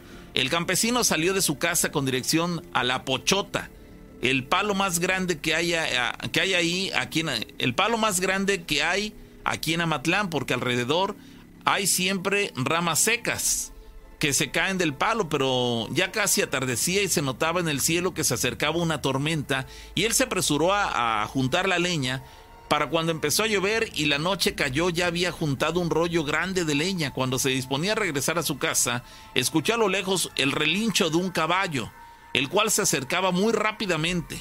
Él ante esto se escondió entre los matorrales y se cubrió con un plástico de color negro para que no se mojara ni la leña que había juntado. Eh, no se mojara él ni tampoco la leña que había juntado, porque pensó que era el dueño de los terrenos y si lo veía lo regañaría por ir a cortar la leña. Pero ¿cuál fue su sorpresa? Que de pronto llegó a toda velocidad un caballo de color negro y lo conducía un hombre vestido completamente de negro, con una espada. Este hombre llevaba una espada la cual relumbraba de filo. Él en ese momento evidentemente se asustó demasiado porque el hombre bajó del caballo y lo pudo ver más de cerca y pudo notar que su ropa era un uniforme como de coronel viejo y una capa negra, pero lo más horrible es que al buscarle la cabeza no la tenía. No tenía cabeza, no podía explicarse lo que sus ojos estaban viendo. Ya había escuchado que en la Pochota, así se llama el lugar, eh, dice, se aparecía el jinete, el jinete sin cabeza, pero él no lo creía, hasta que esa noche lo estaba viendo con sus propios ojos. Él, con todo el miedo del mundo que podía tener en ese momento, esperó ahí calladamente y observó lo que hacía esa figura. Primero, daba de vueltas alrededor del árbol, como buscando a alguien, o presintiendo que alguien estaba ahí. Y el campesino solamente rezaba para que esa figura no lo fuera a ver, y pues evidentemente esperando que se fuera. Cuando de pronto este hombre se subió a su caballo negro, del cual por cierto tenía ojos rojos, y se fue galopando a toda velocidad por el camino. Cuando el campesino escuchó que iba ya bastante retirado, salió apresuradamente del lugar cargando su leña, pero ya no regresó por el camino porque imaginó que se lo podía encontrar, y se fue cruzando a toda velocidad entre el monte hasta llegar a su casa. Pero ya no pudo más y se quedó tirado en su patio eh, ahí junto con su leña. Su esposa, al percatarse de esto, muy asustada, lo ingresó a su casa y al poco tiempo regresó de su desmayo y le contó todo lo que acababa de experimentar. Eh, em, desde ese día se dice que el jinete cabalga por la pochota y yo creo que sí es verdad, porque no tiene ni tres años que un par de señores fueron muy temprano por el rumbo de la, pochota, de la pochota a traer hoja de plátano para hacer tamales y contaron que un caballo negro pasó ante ellos con un jinete vestido todo de negro y no se le veía la cabeza, solo le volaba la capa, la capa que llevaba atada a la espalda, y se perdió por la carretera de la Pochota. Ahí queda la anécdota, señores.